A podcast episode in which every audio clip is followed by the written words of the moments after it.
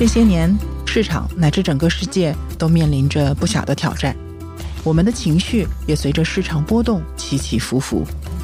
二零二三年即将进入尾声，我们仍能看见当下在为生活投资的人和事，他们乐观期待，理性规划。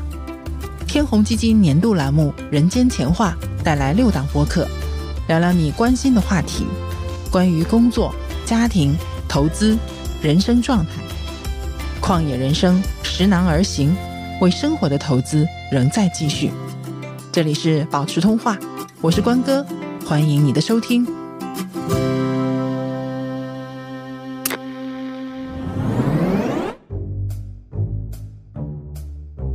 做妈妈这件事情是促使我自己成长、向正面积极的方向努力的一个因素。我希望我能做到尽量少给他可能由于我性格上的缺陷而给他那些负面的影响，这个可能也是我想变成更好自己的一个动力。事业是我想要的，高质量的亲子关系也是我自己想要的东西，那我就要多陪伴，那我自然付出的就多，但是同样的，我收获的就多。这个决定确实是我自己做的，本质上我感觉还是对自己人生要负责的一个状态吧。做妈妈，我们先爱自己。虽然我们很内耗，但是之所以我们会选择成为妈妈，其实还是对未来充满了乐观。包括我们现在做的很多的改变，我们的决定，其实也是因为希望有更好的一个人生。对，就是想鼓励一下大家，你永远有选择，你永远可以改变。大家好，我是关哥。说到为生活投资，我想到了之前第四十七期节目《女性财务规划指南》。在那期节目当中呢，我们提到创造财富的能力分两类，一类叫做有形资产，比如说房子；还有一类呢叫无形资产，我们可以理解成人力资产。那同时在第六十期我们介绍《百岁人生》这本书的时候，也提到了除了有形资产，我们也要重视人的无形资产，包括友谊。知识、健康等等啊，不知道大家还记不记得这两期当中的内容？那我自己是什么时候开始感知并且重视这些无形资产的呢？什么时候开始下意识的去思考我的家庭、工作、我的健康、财务等等，他们彼此之间究竟是什么样的关系？这些因素如何相互产生链接，最终影响了我的生活状态的呢？我觉得就是在我生育前后的几年，可以说。决定还有成为妈妈、做妈妈的过程，也是我人生逐渐觉醒的过程。因为生育和抚养孩子这件事情呢，集中的让我面临了很多的挑战，也让我在解决一件一件具体的问题的这个过程中，产生了既向内也向外的思考，做了很多挑战自我和突破自我的决定。我觉得呢，这个过程我其实是成长了很多的，呃，也想通了很多。我女儿现在已经九岁了啊，我。也是算是重新找到了人生的一个平衡点，进入到了一个新的稳定期。当然，同时呢，也面临着新的困惑和挑战。所以这一期我请到了一位相对新手的妈妈啊，也是我们的听友小 M，一起来聊一聊在妈妈这个角色的加持下，我们如何为生活投资。欢迎小 M，Hello，大家好，Hello，关哥，我是小 M，今年三十五岁。我是一个终身学习的践行者。我现在是一个三岁男孩的妈妈，也是一个十年互联网出海的一个从业者。嗯，今天拉到小 M 来的这个过程也很神奇。嗯，因为我们前一段时间呢，就做了一次听友群的投票，然后小 M 留言将近两百个留言当中呢，就是小 M 的留言对我来说是印象非常深刻的，因为他和我具有。比较类似的背景，然后类似的经历，还有包括他的这些困惑和我们播客的内容都非常巧合的匹配了起来，所以我就有一种冥冥之中好像找到了一个有共鸣的人的感觉，所以也非常的开心能把小 M 请到我们的节目当中，我们一起来开启这样一个话题。所以今天是一个相对。不那么新手的妈妈和一个相对新手妈妈的一个聊天啊，我们其实就是聊一聊自己的一些成为妈妈之前和成为妈妈之后的一些经历。嗯，那我问一下小 M 啊，我们就直入主题。你现在当了妈妈，会觉得呃有很多挑战吗？是会有很多挑战。我现在我儿子马上到三岁嘛，我会意识到说，当他进入到三岁的时候，我开始感觉到一种比较自如的状态。可能在他出生头一年或者头两年的时候，实际上我可能很多时间是处于在一个比较焦虑的时候的。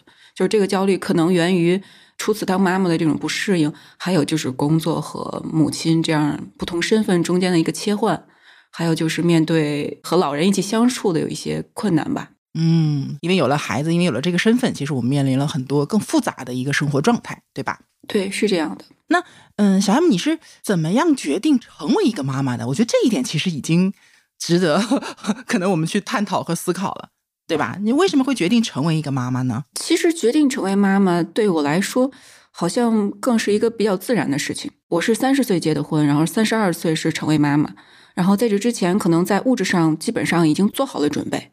其实，在这之前，我对生育是有一个很大的恐惧，是来源于对分娩的恐惧。所以在这之前，我是完全没有想过自己要面临这个事情。这里边有一个契机，是我有一次是跟我之前的一个大学同学吧，然后其实我是从他那儿了解到有无痛分娩这个事情啊，这是个好东西。对我是通过这件事情，其实它大大的减少了我对分娩这件事情的恐惧。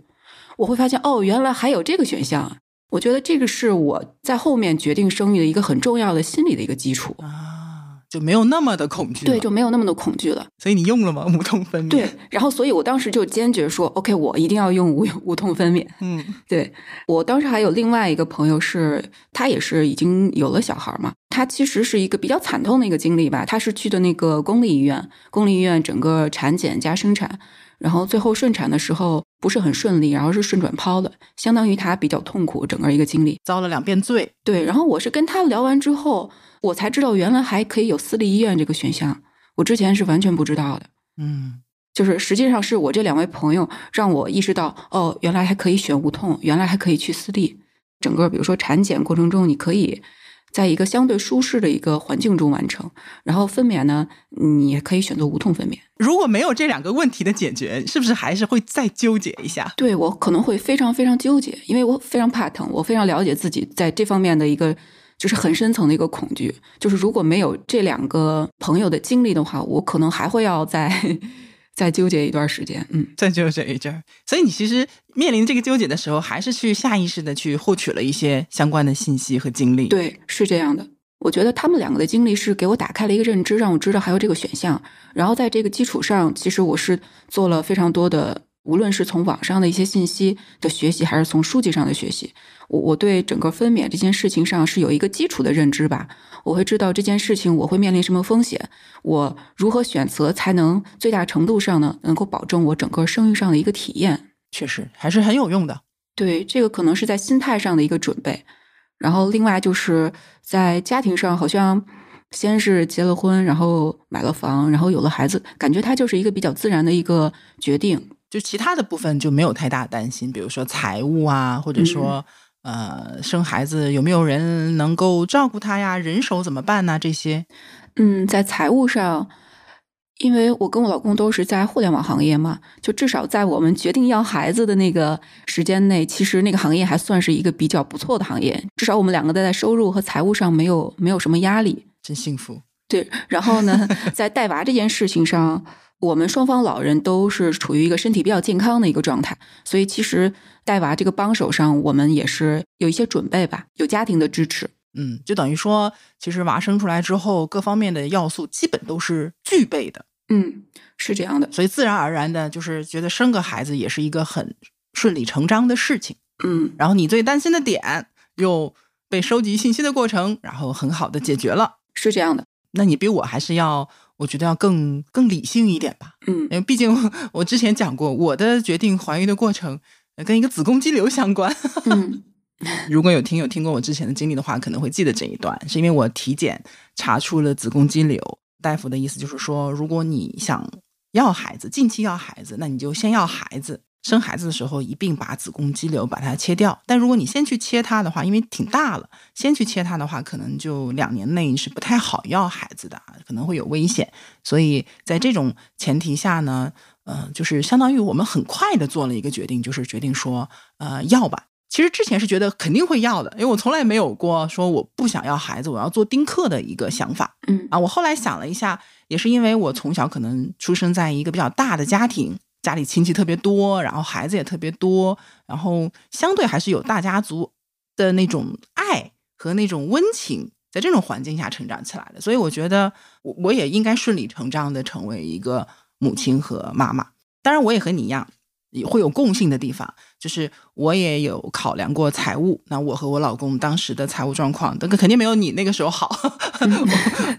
嗯，但是呢，当时的条件下去养育一个孩子，因为穷有穷养，富有富养，我们觉得养育一个孩子应该不是问题。毕竟家里面六口人呢，对吧？养一个孩子还是可以的。对。然后包括我们俩当时的年龄、当时的呃职业状况，因为我当时在银行，然后银行的特点是女性员工为主。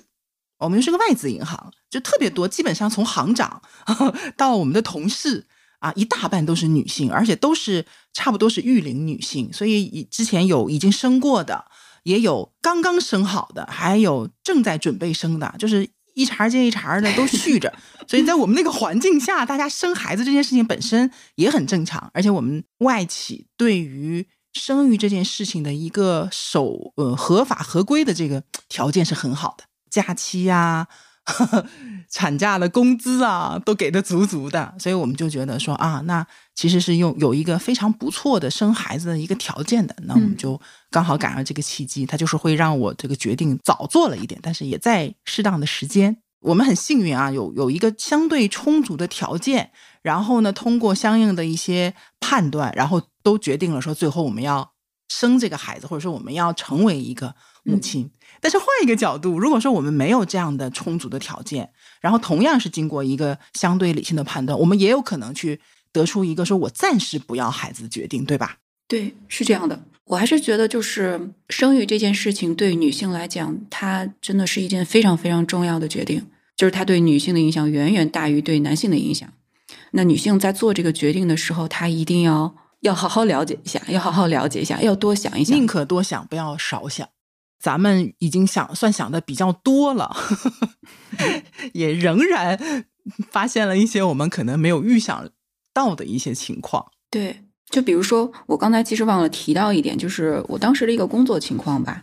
我所在的行业还有公司工作强度是非常大的，我们每天加班可能加班到九到十点，然后周末可能要随时待命。我是从来没有觉得这样的一个工作状态。对我来说有什么问题的？习惯了，对，都已经习惯了，从来没有想过，就是如果你当了妈妈，这样的工作是不 OK 的。当时是完全没有这样想过的。在我决定要孩子的那一年，其实我工作是进入到一个比较相对轻松的一个状态，就不太需要我去就是高强度的一个工作的要求了。同时，我觉得我的团队也比较友好吧，就是因为我的 leader 他刚好也是当了爸爸的第二年，差不多。他其实比较能理解，就是女性在成为妈妈之后的一些挑战和困境吧，所以他对我是非常宽容的一个状态，所以我也刚好有那样一个，就相当于有一年的一个准备机会嘛，十个月的一个待产期嘛，所以他会让我有更多的精力去放在育儿这件事情的准备上。嗯，这非常难得，对，很难得，我很感谢他。我觉得我在当妈妈之前啊，我比较担心的其实是财务方面的问题。也可能跟我自己的工作有关系，也可能跟我之前的一个习惯有关系啊。我有一个呃，从大概大学毕业开始，因为那段时间就零几年的时候，有很多论坛，那时候还没有什么微信啊这种，对吧？就是论坛，什么天涯呀，包括我们学校里面还有什么 BBS 这种，我特别喜欢看那种家庭八卦的论坛，就是你知道吗？那个。里面有一个专门的一个一个论坛叫婆媳论坛，我觉得这也是不嫌事儿大，就是我很喜欢看里面，因为有很多人在里面，可能就会去讲自己的一些经历，可能会吐槽，就有点像现在很多平台其实也是这样子的嘛，会把自己在家庭当中遇到的一些问题，可能就放上来，也是一种发泄，也是一种分享，也是一种吐槽。我呢也不评论，我就天天在上面潜水。就看每个家庭今天谁又跟谁吵了，然后明天谁又跟谁闹矛盾了。看论坛就看得很开心，也很八卦的。然后同时呢，嗯，我刚结完婚那段时间还看了一很喜欢看一个节目，是天津台的一个节目，叫呃《爱情保卫战》。嗯，我听过这个名字，你听过对吗？就也是很狗血的一个节目，它里面有很多其实是剧本，嗯，但是。也有一些我觉得可能是真的，而我和我老公都很喜欢看这个节目，我就觉得 好三俗的一个人哈。没有，我我没有想到你老公也会喜欢看啊，我们看的可开心了，你知道吗？我们每每一周都是两个人，因为那时候也没孩子，两个人下班之后就吃完了饭，两个人就靠在沙发上一起来看这样一个狗血的节目，然后看的非常欢乐。同时呢，对比案例当中的一些情况，我们就第一呢自省。哎，我们我们没有这样的问题啊，我们也不要发生这样的问题。嗯，对我来说，之所以愿意看，是就我是在找当中的一些原因。嗯，我会觉得这些问题就很有可能也会成为我生活当中的问题。我没有觉得说只是在看看一个笑话或者看一些跟我毫不相关的事情，我就觉得人生其实没有什么太大区别。所以我看来看去，其实我最后看出了一个结论，就是至少百分之八十以上的这种家庭纠纷的问题，它实际上都是来自于财务问题。然后我就会得出一个结论啊，我自己看多了，我就会觉得说，就如果这个家庭，比如说生孩子这件事情，如果在钱这件事情上不会有太大的问题，有相对充足的资金去，比如说生孩子的过程、分娩的过程，呃，后面养育的过程啊，我自己有钱。我也不用跟谁要钱，然后我自己也能掌控这笔钱，同时呢，去保持好我的小家和外界的一个距离，嗯，对吧？比如说你这个很多人说我们不能和老人不太方便一起住，都是有原因的，对吧？只要把这两点做好，我觉得很有可能，那未来，嗯，不管是结婚有新的这种家庭关系，还是说生完孩子之后会有很多的这个经济财务问题啊，或者是。这和老人之间的关系，可能都会避免一些不太开心的事情。有财务，有选择，那我可能就避免很多问题。这是我当时怎么说呢？看了好多的八卦之后得出的一个结论。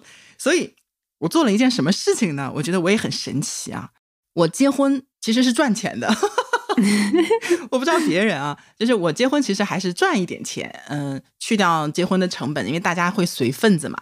那还是有一点入账的，刚好加上我自己的过去的一些积攒，凑了一些钱，就大概比如说五万整，当时去存了一个什么呢？存了一个定期存款，存了一个五年期的定期存款。那个时候五年期定期存款的利息大概是百分之四点七五，哦，很高了。对，好多年前了嘛，好多年前了。现在看的话，百分之二吧。对，当时存觉得，哎，这个利息也还好。那个时候没人存定期的，因为那时候 经济很好，向上，大家都觉得想去买股票啊，或者买点基金啊什么之类的，也很少有人去存定期。然后我是怎么想的呢？就是，哎，我这不刚结婚吗？我结婚，我也是三十出头结的婚。那我觉得，我结完婚之后，以我这个年龄段，我大概率会在几年内就要孩子。那么我要完孩子之后呢，这个孩子出生了，他就开始要怎么样花钱呐？然后上幼儿园呐，上学啊，等等等等，肯定就是开始要有花销了嘛。那我肯定是要准备这笔钱的。那这笔钱五年之后，我估摸着我结完婚一两年之后可能怀孕，这又一年，怀完孕之后呢，生完这个孩子三岁上幼儿园，那么也就是说，大概我结完婚，哎，五六年的时间是我孩子上幼儿园的时间，刚好这笔钱怎么样，就到期了，就解出来了。那这笔钱，他幼儿园期间，我觉得七七八八也够了。我又不上那种特别贵的那种幼儿园，那幼儿园期间应该就差不多了。我就不用到时候我再去现攒或者现挣或者现去跟谁跟我妈我爸，或者是跟我公公婆婆要钱，我都不用。我这笔钱就是给他准备好的上幼儿园的钱。你看，我有想法，我有结论，我也有操作。对，我觉得你比我考虑的要更长远一点，可能跟。你所在的行业也有关系，比如说你一直从事这种金融的金融行业，对，像我呢，呃，我感觉我跟你的情况就不太一样。我其实生孩子的时候就完全没有考虑过财务规划这件事情，我当时可能考虑的更多的是。未来我的赚钱能力有没有一个变化？可能当时还是在处于一个对行业比较乐观的一个状态，所以其实完全没有考虑过我要给他有一个很长远的规划。我就想说，哦，我都能挣回来就行了。所以其实在这块儿我是没有任何的这方面的一个一个安排的。另外就是刚才你提到的，就是说，嗯，很多可能家庭矛盾或者是人与人之间的矛盾，都是因为可能大概率是由于金钱的。我刚才反思了一下，我之前。就比如说，我决定我要去私立，我决定我要请月嫂，然后我决定我要配置一些什么东西的时候，实际上，呃，我跟我老公之前有大概的商量，但是他不太能理解，他会觉得我可能有点呃矫情吧，他会觉得说，大家不都是正常生吗？怎么你就要这要那，就觉得很麻哎呀哎呀，我的拳头攥紧了。对他就会觉得还要上私立，然后还要学习，然后还要请月嫂，然后还要那个提前好像还要演习演练的那种，他都觉得嗯好像、这么麻烦的，对他嗯觉得不太能理解。但是因为首先我跟我老公都是属于那种在经济上比较独立吧，跟自己家庭之间也没有什么财务上的特别多的纠葛，不需要依附任何人的一个状况。对他也不需要，然后我也不需要，然后我们之间也没有那种特别强的说他要靠我，我靠他，我们两个都是有自己独立的经济基础。然后其次呢，我们在一起之后，实际上我的我是家里边的那个经济支柱吧，当然他挣的也不少，只是说我可能更多一点，就是他可能会觉得说是不是有点多了，但是他也不太会干预，因为那个是我挣的嘛，花自己的钱嘛，对，就是我们的钱一直都没有放到一起的。他要去买什么，实际上我也不太会干预。然后钱其实是在我们买房之前，我们把钱放到一起；买房之后，因为当时买房和装修其实把我们很大一部分存款已经吃掉了嘛，然后后面的钱基本上我们就没有再放到一起，因为他自己还有一些支出，嗯，我就说那你的挣的钱你就自己放着就好了，我就没有再放到我这儿。然后，所以其实，在经济上，我们是相对独立的一个状态，无论是和自己的家庭，还是我们两个之间。所以，在我在做一些经济方面的决策的话，嗯、也是比较自主的。这很重要。很多，我觉得我看了很多的真实的一些网上的案例，就是很多妈妈之所以会比较痛苦，就是因为他没有办法在经济上完全自主，不管是生育还是养育孩子这件事情，可能都是需要别人的经济支持，这就是非常被动的一个情况。所以，其实从我们决定成为妈妈，就应该怎么说呢？就是我们能力的范围内去做相应的准备，去迎接即将到来的一些变化。嗯，因为我们其实都是了解了生育的这个，你是呃这个有相应的一些害怕，比如说这个分娩，我是已经知道有一个子宫肌瘤在那儿了。嗯 但我我当时也很神奇，我就莫名的对医学非常的充满信心，嗯我就觉得不就是切个肌瘤的事儿吗？那顺便就一块儿切了呗。非常乐观。对，非常乐观。现在回想起来，会不会是一种盲目乐观呢？也不完全是。所以其实我觉得，呃，也不是没有见到、呃遇见到一些困难，我们还是对自己有信心，对自己的能力和未来都是有信心的。对，对是这样的。嗯嗯呃但是总归会有一些始料未及的困难出现啊。我觉得，嗯、因为现在很多女孩子在做妈妈之前，其实都做了很充分的准备，但是你会发现说，永远没有人能够完全料到自己在怀孕，甚至啊，就是怀上这件事情可能都很困难。怀上、怀孕、孕期，包括分娩和养育这件事情上，都会有各种各样的坑在等着我们。我现在觉得，我至少在生育之前，嗯，是非常幸运的。就是首先我，我可以自主选择我要什么样的一个呃环境，我要什么样的一个条件。其次呢，就是在我自己整个怀孕待产期期间，没有经历过，比如说孕吐呀，或者说身体有哪方面的不适。天呐！当时只有一个目标，我就是要保持体重，因为我还是因为对于那个分娩的恐惧，我担心孩子太大了，我生不出来。对，对所以我非常在意这件事情。整个过程都还是挺顺利的。这这这也太让我羡慕了吧！我的怀孕过程，我之前也聊过的，这个剧吐，吐到吐血，嗯然后湿疹，然后后期的话贫血，还有那个子痫的前兆嗯啊，其实是很危险的，就血压很高嘛，然后又失眠、水肿。呃，我其实跟你一样，我最开始也是觉得说我要控制体重，我甚至还加入了一个叫“运动妈妈”的群，那个“运”是怀孕的 “孕”，嗯动是运那个运动的“动”，就这个群里的妈妈全部都是有运动习惯的妈妈。嗯，这个群也从来不聊什么乱七八糟的吐槽啊、婆媳关系啊那些，就是运那些动，对，全都是非常正面的。我怎么今天了解个什么育儿方式，明天又是什么怎么运动、怎么控制的，都很正面、很科学的那种。我就完全在孕期没有办法控制我的体重，因为我连我的吃饭都控制不了，就是我根本控制不了我到底吃多少。因为如果我饿的话，我会饿得非常难受，就是那种你根本控制不了自己不吃的那个状态，我就觉得我都要晕过去了。嗯，明白。就真的非常惨烈。吃的也不是特别多，但是长得比我吃的还要多。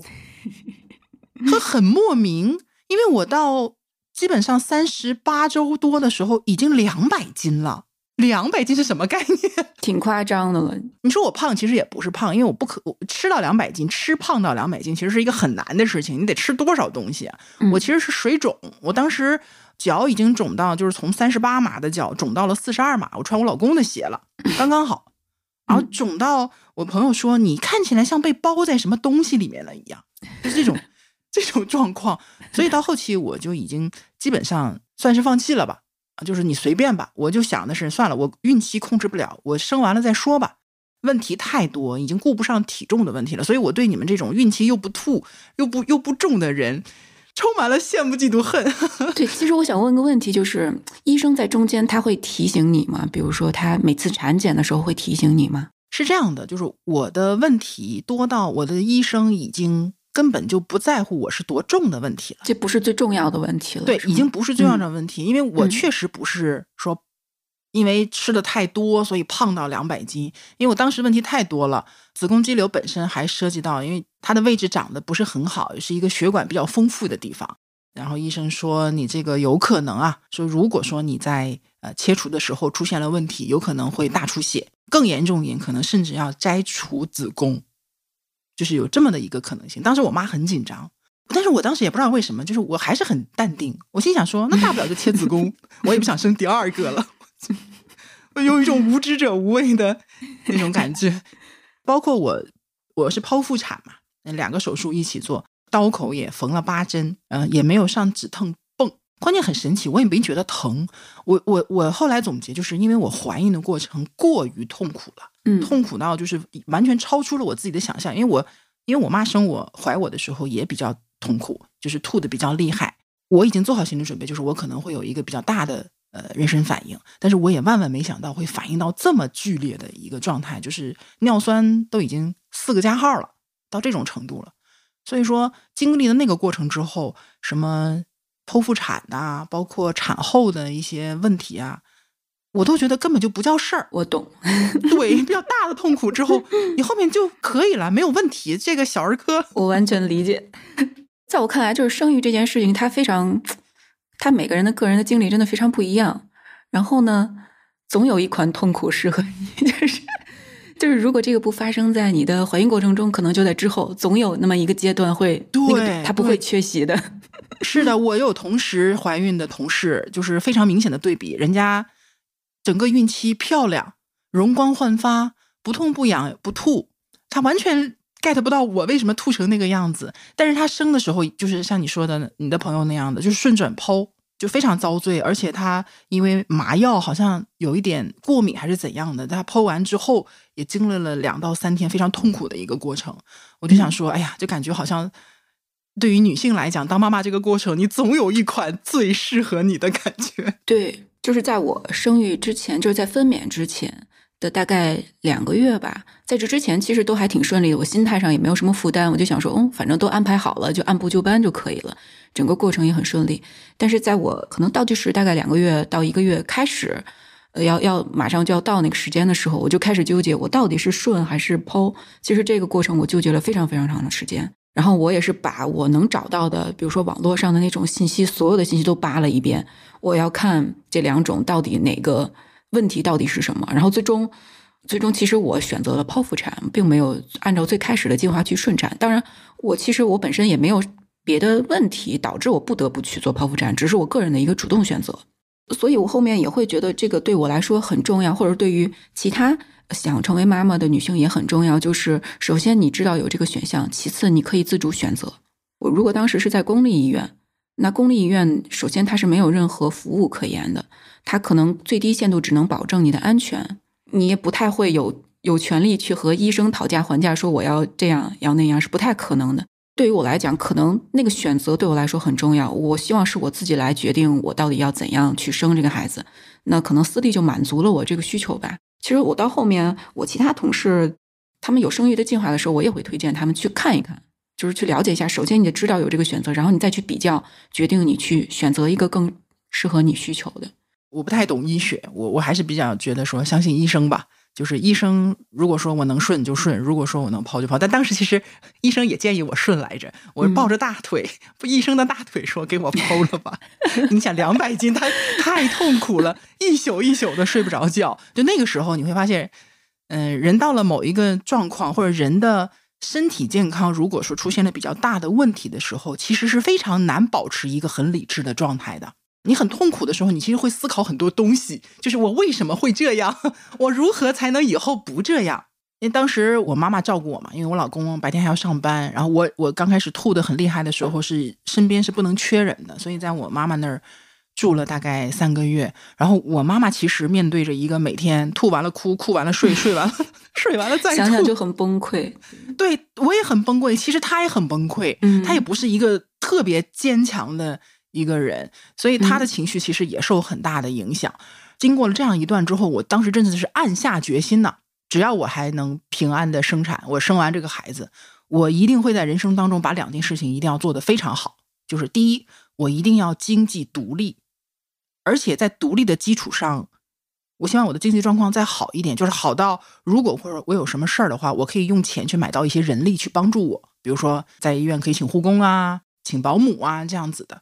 因为我觉得不可能指望任何人，甚至自己最亲密的人去长时间的照顾你，这个其实是对别人也是太苛刻的，对不公平的，对不公平的。我我宁肯用用钱去买到这样的服务。然后呢，另外一个就是说，我会一定会重视我自己的健康。没有健康，其实其他的一切都是空谈。甚至我照顾自己的孩子也是要健康打底的。我没有力气，我抱都抱不起来，怎么可能照顾好他呢？嗯，哎，就是感受非常深，而且。除了说这个身体的问题以外，我其实怀孕的过程其实还有一个点，我觉得也是很大的影响的，就是我因为我在家躺了三个月，我没法上班，嗯，然后对我的职场其实也是有很大的影响的。巧的是，就是当时我的那个职位在我这个城市是只有一个人的，只有我一个人在做这件事情，然后我三个月没上班，就这一趴业务就等于直接停滞了。很夸张，所以我也觉得，一方面我觉得我们这个银行确实也挺人性的啊，都没开了我。当然你运气也不能开，对吧？但确实影响很大。当时就是有这么一个情况，就是第一呢，就是迅速的，就是也等于很快的招了一个人接替一下我的工作。当然这个人招的也不怎么样，就就是会对工作其实还是会有影响的。最后的结果就是，当我休完产假上班的时候，本来这个职位只有我一个人在做，整个城市的这条业务可能都是我在做。但是呢，我回去之后就变成三个人在做了。直接的一个带来的结果就是业务被稀释了，活儿都是那些活儿，收入都是那些收入，但是变成了三个人分。假设我没有在当时去决定。要孩子生孩子，那可能我能继续再干个一两年，可能这一段业务也不需要其他人再去稀释。第一，我可能我的职场会有一个上升；第二个，我的收入可能也会有一个提高。但这些其实都是对我职场和财务的一个直接的一个影响。这个是肯定会的。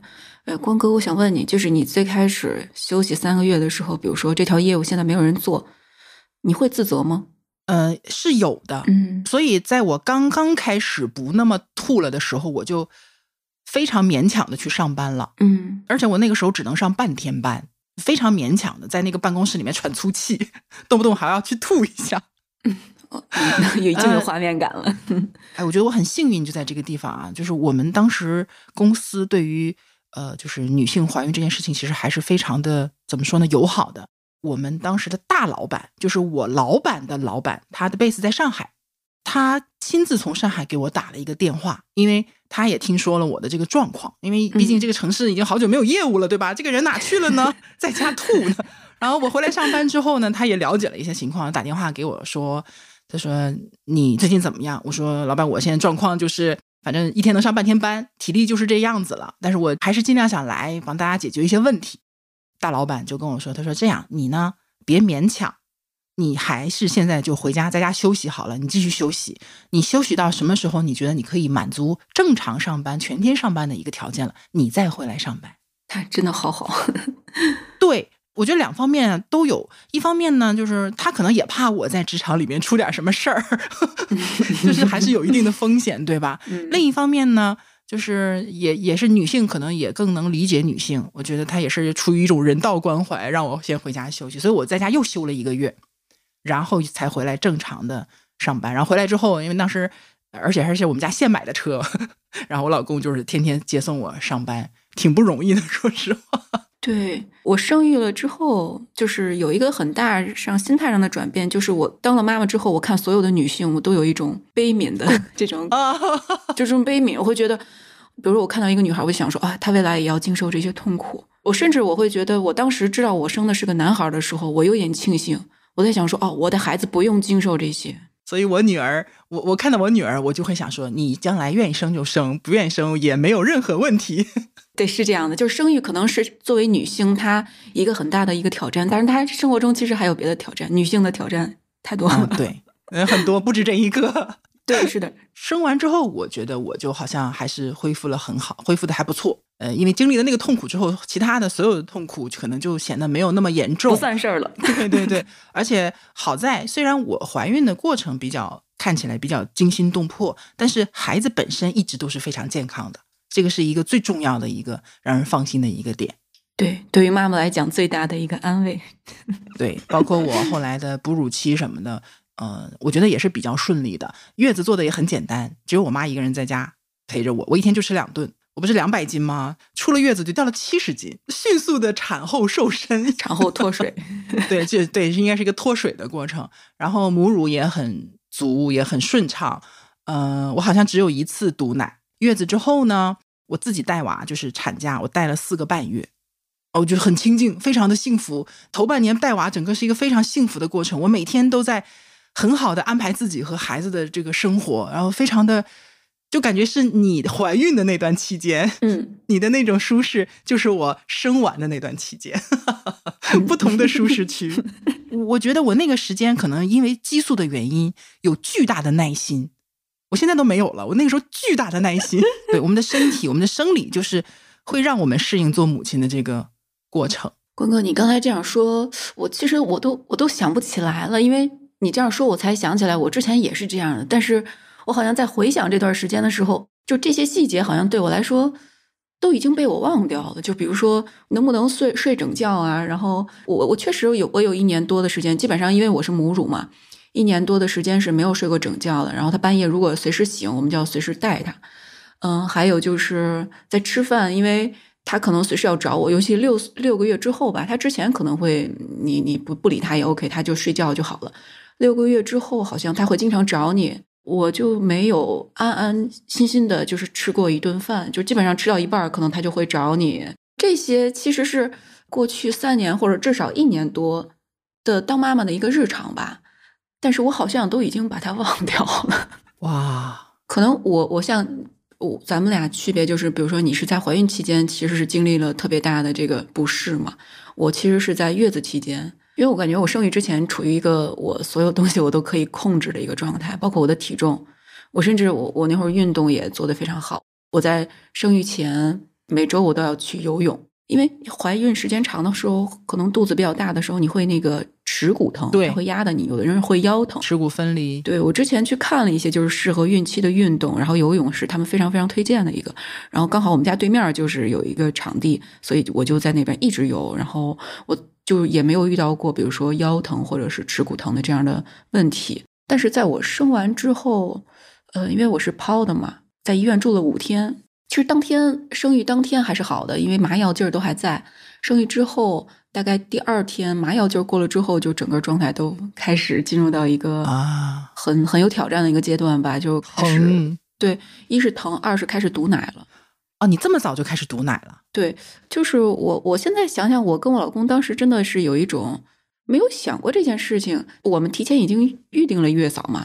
你现在想想，你应该第一天住院的时候就把月嫂约过来的，因为你是剖腹产，你时间是可控的，你是知道她什么时候需要来照顾你。但是我当时就想，哦，我第一天反正我在医院应该有医生有护士，我不太需要月嫂再来额外的照顾我了。但是当时就是在母乳这件事情上给我非常大的挑战，就第二天就开始堵奶了，然后整个在月子期间反复堵奶，然后我还经历了就是乳头被咬破，然后就是我很怕疼，然后。但是我儿子吃奶又特别特别慢，所以他每次吃奶要四十分钟，很累呀。对，那对我是一个酷刑。天呐！啊，想想我都跟着有点疼了。我每次要靠着放一个歌，就是我要放着音乐，我要听着那个音乐，然后手里要攥着一个我能攥的一个毛绒玩具，我要把那段时间熬过去。每次母乳对我来说就是一个上行，就是整个月子期间吧，就反复的，因为你又很疼，你的整个状态也很差，然后你的心情、你的状态又很影响你的一个奶量，所以整个是一个恶性循环的一个状态。我当时的那个月嫂呢，她其实本身又有一点强势。我现在回想，感觉在某种 PUA 我，她就一直在重申，就是比如说母乳一定是好的，就是一定要让我母乳。可能我当时有混合喂养的这样的一个想法的时候，可能她都不太愿意接受这样的一个想法。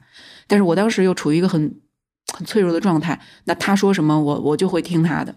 后面其实一直在母乳，一直在坚持母乳，当然这个奶也不够。当然一个结果就是我儿子他去第一次体检的时候去打疫苗，因为他体重不够，所以他不能打疫苗。然后回来时候我整个又崩溃了一次，然后就经常就在月子里边反复因为喂奶这件事情崩溃。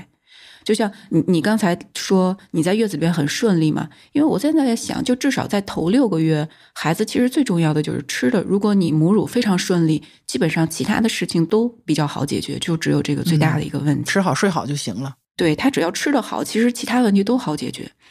嗯，对于我来讲，可能这个就是最大的一个问题。然后当时非常纠结要不要去那个混合母乳，我我非常搜了非常多的资料，但是我内心又觉得说。我还是想坚持这个亲喂吧，母乳吧。我我现在回想，我觉得没有必要，因为这件事情内耗，真的当时就直接决定就好了。因为我老公也非常支持我，他说你你要怎样都行，他都 OK 的，他不会纠结这件事情。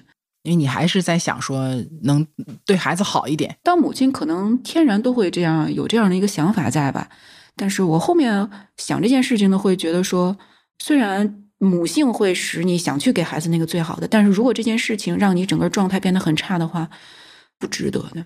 还是先顾妈妈，妈妈自己的状态好，才能更好的去照顾孩子。嗯，对，是这样的。因为比如说，嗯，月嫂她会鼓励你多吸，就会有了。当然，可能确实也是一个办法吧。但是结果上看，我并没有用这样的方式增加我的奶量，反而就是让我在吸奶这件事情上浪费了非常非常，就消耗了很大的一个精力吧。可能别人十分钟就搞定了，我可能要在那儿坐着一个小时，他那个奶量也就是那样，就是，嗯，就是从结果上没有更好，但是还让我精力上有一很大的消耗。我是觉得现在想想没有必要。听起来其实也挺心疼的。其实有一个细节，母乳喂养的妈妈可能会知道，就是就算是母乳喂养，其实也会面临一个选择，就是你要抱起来喂还是躺喂的区别。嗯，对，其实不太建议躺喂，就是一般。专家呀，或者是我们去看一些相关的资料的话，其实就是尽量抱起来呀，然后不要躺喂啊，会影响他什么呃睡眠啊，总之就会有一些不好的因素。但是我女儿到了某一个阶段之后，大概一岁左右的时候，吃的非常频繁。以前是什么呢？她半夜非常规律的，因为那时候四小时吃一次嘛，非常规律的一宿喂两次就可以了。然后喂完了，我接着睡也没有什么问题，我的睡眠长度也可以得到保证。但是有一段时间，他就不停的要吃，不停的要吃，隔一个小时要吃，隔一个小时要吃。我一开始还在坚持，就是我要坐起来，晚上起来我要坐起来，对，然后把他抱起来怀里，然后吃。然后发现不行，太累了，就根本撑不住。后来就变成算了，嗯，虽然我也想说找一个相对科学的方法，但是我觉得我再这样下去，我可能要崩溃，所以我就最后就摆烂了。就是就把它放在我旁边，哎，你要吃你就直接躺着你就吃吧，吃完了你就接着睡，然后我也不用太影响我的睡眠的状况。然后后来过了这段时间，后来其实也还好，也没有什么好像比较明显的什么后果。我觉得他可能是有一段时期才会造成他的这个情况，然后他就嗯这段时期自然而然的也就过去了，然后我也自然而然的就也没有在这个时期太遭罪，也就过去了。呃，结论就是。呃，我们虽然科学喂养，但有时候其实 科学也不好使。这就是为什么往往一胎照书养，二胎照猪养的原因。对对，就是一胎妈妈都容易陷入到那种那个科学育儿的某种执念里边。嗯，所以其实也也也不用那么的紧张，心疼所有的妈妈。确实是这样。那除了这个喂养的过程，你这个在带孩子过程，你还有什么其他的比较让你面临困难的地方吗？其实，在月子里边，基本上主要在家里边就是我月嫂还有孩子，然后我老公是上班嘛。嗯，我觉得那个关系其实是比较简单的，基本上就是月嫂说什么，我就就是他来照顾我嘛。那他是那个专业的人，我就基本上他说什么，我就按照他的意见去做就好了。四十二天之后，呃，月嫂要离开嘛，呃，然后是我妈妈过来来继续帮我照顾。其实，在这之前，我是完全没有想过我成年之后还要继续跟父母生活在一起的。然后我妈妈来了之后，你会发现有非常多的这种原生家庭的这种问题。我的原因可能在于，我从小就至少我现在回想的话，我很小的时候都是不是我爸爸妈妈在带我，可能都是老人或者是我的姑姑在带我。在我很小特别需要父母的那个时候，可能他们没有给我特别多的照顾。之后呢，他们上班也都挺忙的，其实也没有给我特别大的，至少在情绪上的关照或者情感上的关照也都比较少。然后等到我大概上高中的时候，其实从高中开始我就没有在家里边住过，我都是跟姑姑那边住。然后上大学了就没有，也没有在家。大学毕业工作了之后，也就没有几乎没有在家住过了，或者说偶尔可能回去，可能一个晚上、两个晚上，那那个时间很短。我感觉我和他们相处的时间其实是比较少的，就导致我们之间没有建立那种比较亲密的关系，或者大家对彼此有一点点陌生。可能我我我。很多时候会会有一种就是埋怨吧，我会觉得我的小时候他们没有好好照顾我，然后我现在跟你们的关系呢又不是一个很亲密的关系，但是你现在又不得不去需要他们来帮助你嘛，那你每天就会会提醒你，呃，你们之间有一些问题没有解决掉，然后呢，你对他们是有一些情绪在的，那这些情绪又会每天无时无刻的不在影响你，那可能这个部分其实是我在，呃，尤其我妈妈开始给我带娃。的这段时间开始会频繁困扰到我的一个东西吧，因为生活在一起了嘛，其实时时刻刻在提醒你原有的那些情绪，然后你这些情绪其实也没有得到过解决，但同时你又需要他去帮助你，所以就是一个比较复杂的一个一个状态。对，是这样的，就是我觉得国内可能这种情况确实比较普遍，大家通常都是得需要老人的帮忙，你不得不去需要老人的帮忙，你好像没有。一个更好的选择，所以其实生孩子这件事情，嗯，我们常常看到的一些带来的问题，也是因为他把上一代和我们这一代又重新的在物理上又拉到了一起。本来可能大家庭和小家庭其实是有一定的隔离的，还有一些夫妻他是不在自己的家乡的，那这个时候又涉及到更多的问题，什么住哪里呀，谁来呀，嗯，对吧？就可能问题就会比较多，所以其实这些问题。按理讲是应该准备要孩子之前，其实都应该考虑的，但往往可能我们嗯在当下的条件下也没有那么多的选择给到自己，所以说呃父母带孩子可能就是一个常见的选择，但是对你来说，这个选择就给你带来了一些其他的一些痛苦。可能在别人看来，我我会有点要求过高了。我这要求过高是指，可能大家都觉得说，呃，你不错了，你的妈妈来给你带，至少不是婆婆来帮你带，你还少了一个跟婆媳之间的这种矛盾，你可能不用面对这样的矛盾。因为我身边确实也有跟婆婆带的，这个中间难免会有一些隔阂。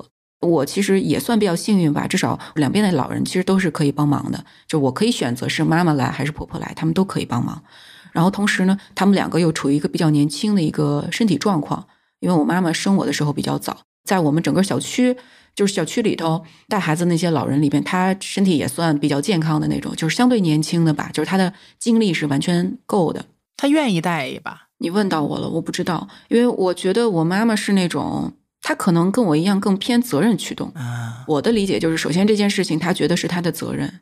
因为其他的家庭都是都是老人在带，如果他不带的话，我爸那边就会给他压力。哎，这也是上一代女性的一个困境。其实，对我有时候会在这方面，我会觉得，哎呀，女性好难啊！女性到了老年该有自己自由的生活了，但是又要有这个责任，好像那就是她的责任。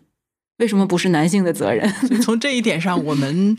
也对他们有所亏欠吧，或者说不是我们的亏欠，是我们这一代人，因为也不是我自己的孩子，对吧？对，从这个层面上来讲，我是很感谢我妈妈的，因为带孩子不是她的义务，就即便可能我爸爸觉得这是他的义务，但是从我内心来讲，我知道这不是他的义务，就是他愿意帮你，那是已经是你应该感谢他，那是你幸运。如果没有人帮你，你你都所有事情你都需要自己面对的，就他愿意帮你，已经是你你很幸运。但是可能这个里边又有这种原生家庭的，就是因为你从小就觉得你内心会觉得他亏欠你，那你就会对他有情绪。然后你跟他生活在一起的时候，他所有的那些表现，他所有那些习惯，还有他说话的方式，你会想说：哦，我原来那个就是我，就可能他是一个放大了的我，就是我很多的习惯或者我性格上的缺陷都源于我的父母，源于我的这个原生家庭。我会很强烈的意识到，原来我的这些问题是源自于哪儿，这是一个。另外一个就是，我会从某种程度上很同情那个小时候的我，心疼他。对，我会觉得我小时候其实是在父母对我的这种关注和情感的照顾上是非常缺失的，导致我后面很难很难跟他们再去建立那种非常亲密的关系。这一点的认知会让我意识到说。当我成为妈妈，当我有了自己的孩子的时候，我会特别注意这一点。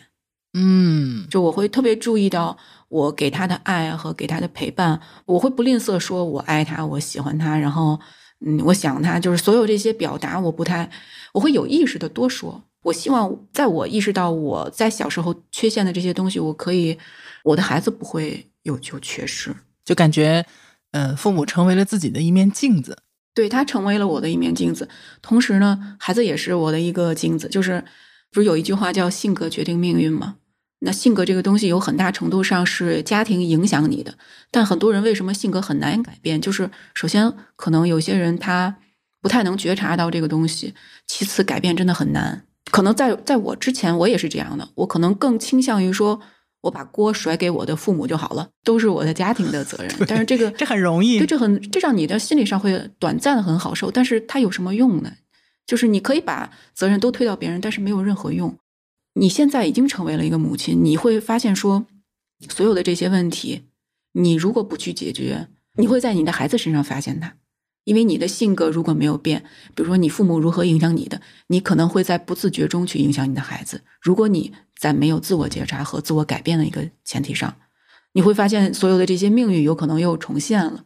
就是有孩子，可能对我来说一个很大的改变，就是让我觉得说有很多问题我该去面对了，我该去改变了，而且是从我开始，它促使你成为一个更好的一个版本的自己。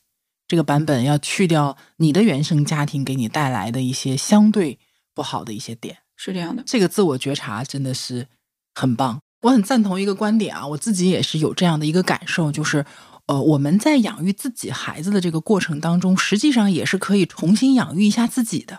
嗯，对我有时候看到我儿子，我会想说，哇，他好幸福，好幸运呀，他每天都有爸爸妈妈陪着他。我过往这三年，他没有一天是离开我的。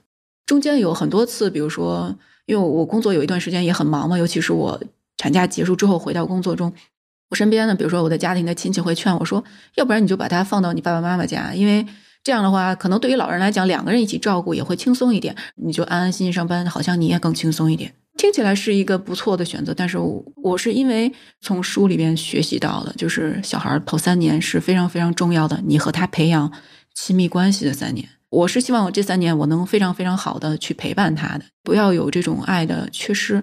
所以其实我在真正做的时候也是，就是我不管多累，都一定要坚持，我要把他带在身边。周末因为我妈她要回家，她要回她的家嘛，周末永远都是我跟我老公带娃的，很少有事情说周末需要我妈在这儿留着，然后我们有要去办一个别的事情，然后让我们孩子在家里跟我妈妈待在一起，很少有这样的时候。好像只有一次，我们是去看另外一家，就是我刚生小孩的一个朋友，因为他家小孩太小了，我们担心会有一些冲突什么的，所以就没带他去。但是那个时间也很快，我们去了几个小时就立马回来了。就是在所有的就是陪伴上，我们是给到了非常足够的陪伴的，就尽我们两个所能。嗯嗯，你们一定是也是牺牲了很多选择。我其实没有感觉到太多的牺牲，但是我老公其实他会偶尔会跟我抱怨，比如他我们周末有时候带娃的时候，他会发现其他。就是我们小区里边其他小孩可能还是老人在带，他就觉得周末他完全休息不了，但是他也是偶尔，但是他现在也比较享受，enjoy，对，比较享受这个状态了，还是跟孩子在一起。我们周末一定是我们两个在陪他的，跟孩子互动其实还是有很多乐趣在，尤其大一点了以后有互动了以后，还是蛮有趣的。嗯，然后我每次看到他，然后我就想说，我的小时候。因为确实，我小时候是我爸爸妈妈上班，他们没有时间去照顾我嘛，那我就会觉得说，我儿子还他很幸运了，我每天都陪着他，我每天都跟他在一起。这三年，至少这三年我都完全做到了。你说这算不算是一种投射呢？算算，我妈妈她本身是一个比较容易给别人泼冷水的人，她不太会鼓励你，她可能会这是上一代可能共同拥有的一点特点。对对，她就是比较容易泼冷水。然后我爸爸是那种就是高敏感、高需求，所以他们两个之间的相处有很大的问题，他们俩性格上有非常非常大的缺陷吧。然后反观我自己身上，我是觉得我自己已经完美继承了他们的那个缺点了。每次我看到我爸爸的一些习惯，或者说他说话的方式，包括我妈妈的，我会想说，我知道我我我为什么也会这样了，但是我不希望我的儿子是这样，所以我我也不要这样，对我也不要这样。那只有我去改变。最开始可能那种抱怨是来自于我希望他能改变。但是现在呢，我可能更会反观自己，说我要做什么样的事情？对，就是放弃要改变他人的这个妄想，就是你能改变的就只有自己，然后慢慢的去影响他人。啊，这种自我觉察的过程，我感觉是妈妈这个角色给我们带来的，我觉得是一个非常重要的东西。是的，我能理解，就是这种我成为了妈妈之后，在我和孩子的这个相处过程当中，其实反过来。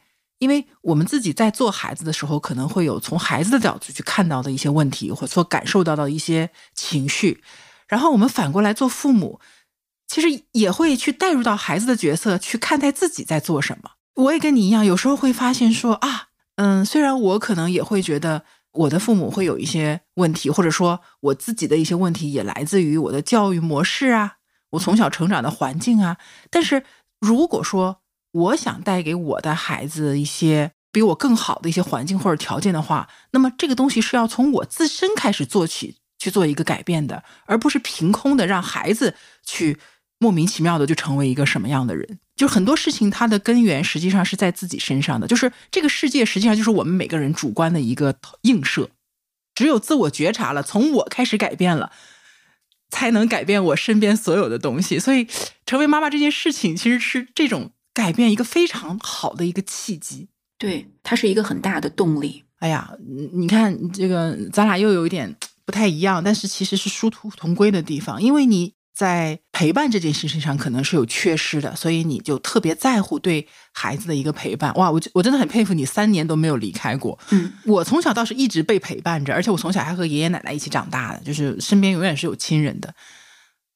我其实是在孩子一岁半的时候去外地去上班的，刚巧在我产假结束回来上班一年的哺乳期之后，然后我觉得可能是没有什么成长了，嗯，想要一点突破，而且这个突破之所以特别的想要，也是因为我觉得我现在是个妈妈，承载的责任其实是更重的，就我是希望能够给我的孩子一个更好的条件，而且我有一个特别。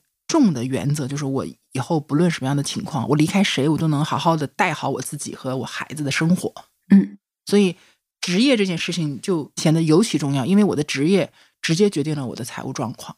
所以我希望我是向上走的，我不想在一个舒适区永远的那么待着。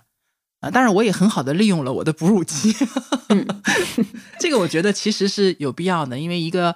呃，合法合规的企业对于产妇和孕妇，包括哺乳期的妈妈，其实都是有一定的这个政策的啊。大家其实是应该善用这样的政策，他就应该在这样的呃时间里面去好好的恢复一下自己的状态。嗯，但是过了之后呢，我其实就是当时是做了一个很难、非常艰难的一个决定，我就是要自己跑去香港去上班。我一直觉得我自己是一个挺坚强的人，但是没有想到，就走之前，我还是坐在我们家车里面哭了一场。这种情绪是为什么呢？因为我也从生完孩子之后一天都没有离开过，突然间要变成一个分隔三千公里的一个状态，你也控制不了了，你也怕孩子看不到你会不会有什么想你啊，或他会不会着急啊等等，反正就会有一些担心，也混杂了一个我自己一个人要到一个非常陌生的地方去重新开始。的一些压力，所以这些东西就可能混杂在一起，然后就通过哭一场来作为一个出口。嗯，但我也只哭了这一场。根哥还是一个很很坚强、很乐观。对我整体还是一个比较对坚强乐观，我觉得这很重要。他很能支持一个人去做一些事情。当然，我能做出这个决定，我也考虑了半年，我纠结了很长时间。我是觉得说，第一呢，对于我的孩子来说，爱他的不仅是我。虽然我是妈妈，我很重要，但是对孩子来说，他不仅有妈妈，他还有爸爸，他还有姥姥姥爷、爷爷奶奶，甚至还有什么姑姑啊、阿姨啊什么的。就是他其实得到的爱并没有少很多。然后另一方面呢，我当时在去接这个 offer，就是决定去看这个工作的时候，其实就花了大量的时间去了解他的这个休假的一个机制。嗯啊，那边假期比较多，因为我们有直航的这个班机，所以我基本上是确定了，说我至少每个月回来休一次假，休个三四天，这个问题是不大的。综合了这几个条件，而且确实，我觉得就是当时我的我认为是这个工作对我未来的职业成长应该是一个非常有利的一个帮助啊，能学到很多东西，然后从财务的角度，收入也能有一定的提升。就是很难得的是，我老公非常支持我，他反而是不太担心，呃，我所担心的那些问题的。他的意思就是说，你都这岁数了，你再不出去，你以后也不太有机会能 出去了。对，因为在我看来，可能男性对于育儿上边好像没有女女性的那种特别多的纠结，他莫名的乐观，就确实更乐观一点，就是怎么样都能小孩怎么样都能长大，他们不会。特别多的像女性花特别多的心思去思考，说孩子应该怎么样才能把孩子照顾的特别好。对男男性在这点还是比较嗯嗯心大 大条。就我是觉得呢，太大条了确实不对。但是因为我确实看孩子看的比较细，所以有时候也我也在努力的学习一点他们的那种松弛，也也没有必要太紧张。嗯，当然我离开就是家去工作之后，那看孩子的主力其实是我妈妈和我婆婆。我我也非常感谢他们两个人，当时是一开始是轮换，每个人一周。我其实是也很在意，就像你说的那一点，我其实也非常的不想让育儿这件事情变成我上一辈的一个负担。包括现在，我非常希望我妈妈和我婆婆能够享受他们的退休生活啊。现在是一个难得的有时间，然后身体也还可以，然后经济条件也还可以的一个状态。我是非常希望他们有自己的生活，嗯，所以包括说后来的一个职业规划也是朝这个方向去努力的。对，但是当时呢，就是觉得说我这一段时间先先顾一头吧。从长远来看，我的这个选择是对长远来看是应该是有帮助的。但是你会发现说，哎呀，当妈妈就是这样的。我当时在香港，嗯，想的很好，因为觉得，哎呀，那边签证又方便，然后距物理距离又比较近，所以我觉得我可以把附近的一些旅游的地方都去 去一下，什么日本呐、东南亚呀，什么这个南方都很近，随便去，机票又便宜，假又多。然后发现我一次都没去，我除了去澳门以外，哪儿哪儿都没去，每一次放假都是回家。所以其实我女儿其实每个月都能保证看到我三四天。还有我也看育儿书嘛，它里面有说，其实呃，就是这种高质量的陪伴，其实不是在时间上，虽然陪他的时间不多，但是你如果只要能投入的跟他一起去陪伴的话，也还可以。我其实也是怀着忐忑的心情，就是一边在观察。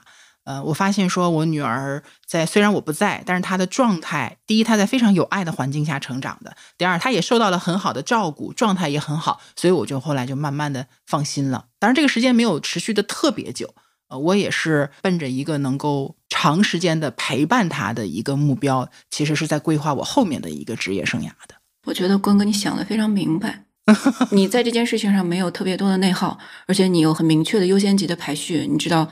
OK，到这个点，可能更重要的是从长远看，可能更重要的是什么？那目前可能就需要放弃一些东西，就是你在选择这件事情上并没有很多内耗，你就选了，你就去行动了。其实也耗了，我这这个抉择抉择了半年。但是我觉得呢，就是第一呢，这半年的过程其实就是和郡主聊了很多，这个我们都非常熟悉的郡主聊了很多，他也帮我去理清了很多思路。再一个呢，我有一个。认知或者我有一个看法哈，我之前也提过，我不知道你你同不同意？就是很多时候选择本身没有什么对错，嗯，我不管是选择去了，还是选择不去，留在这边去陪孩子，可能过了若干年之后，它都不存在一个对或者错的一个结论，嗯，但是呢，不管我选了哪一个选择。我要做的是，我既然选了，我就把这个选择变成一个好选择。嗯，我通过我选择之后做的所有的事情，我让它变成一个好选择。嗯，我不能浪费我选择的这个事情，因为你你不管哪个选择，其实你都会有问题，你没有完美的选择，对吧？是这样的。只不过当妈妈这个事情可能会更加集中的，呃，让我们去面临了这些问题，包括家庭的、自己的情绪的，包括财务的，包括职场的，他会就是纷至沓来的感觉，对吗？成为母亲之后，所有这些问题，可能你需要不停的去做选择。有些人可能不生育或者不想成为妈妈，其实也是在因为觉得说这些问题可能对我们来说太重了。嗯，啊，我并没有很好的方式去解决，所以我选择是暂时我不做妈妈，其实也是一种选择方式。嗯，是的，我是觉得大家怎么选都可以，因为我其实是一个比较容易焦虑的人嘛。嗯，然后最近看到一句话，我觉得很治愈我吧，他就是说。其实人的容错率是很高的，嗯，就是或者说人生的容错率是很高的。其实你怎么选、怎么做都可以。就是我们现在至少对于大多数人来说，或者说对国内的大多数人来说，大家是不存在这种生存焦虑的。嗯。大家可能更多的是一个发展的焦虑，所以其实也不一定是真的焦虑。对对，可能 你只是因为你想追求更好，所以造成的焦虑，并不是说你真的遇到了什么关乎生存的这种这种问题。对对对对对，就更多的一些焦虑或者内耗来自于落差，对，来自于预期嘛。所以其实这句话会让我经常会放松我的心态吧，我就说哦。也可以，嗯，不用这么苛刻的要求自己，你已经足够好了。就是要，还是偶尔需要鼓励一下自己呗。对，也要原谅自己，接纳自己。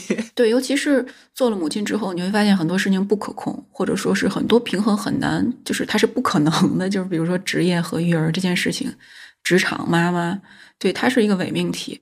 我的一个观察吧，因为我身边职业的缘故哈，我公司身边其实女性是很少的，男性会多一点。然后这些男性，就比如说，嗯，我会发现，比如说我我跟他们，呃，平时交流或者是工作也好，或者是私底下约饭，大家聊天的时候，他们从来就没有关于育儿的任何困惑，或者是任何焦虑。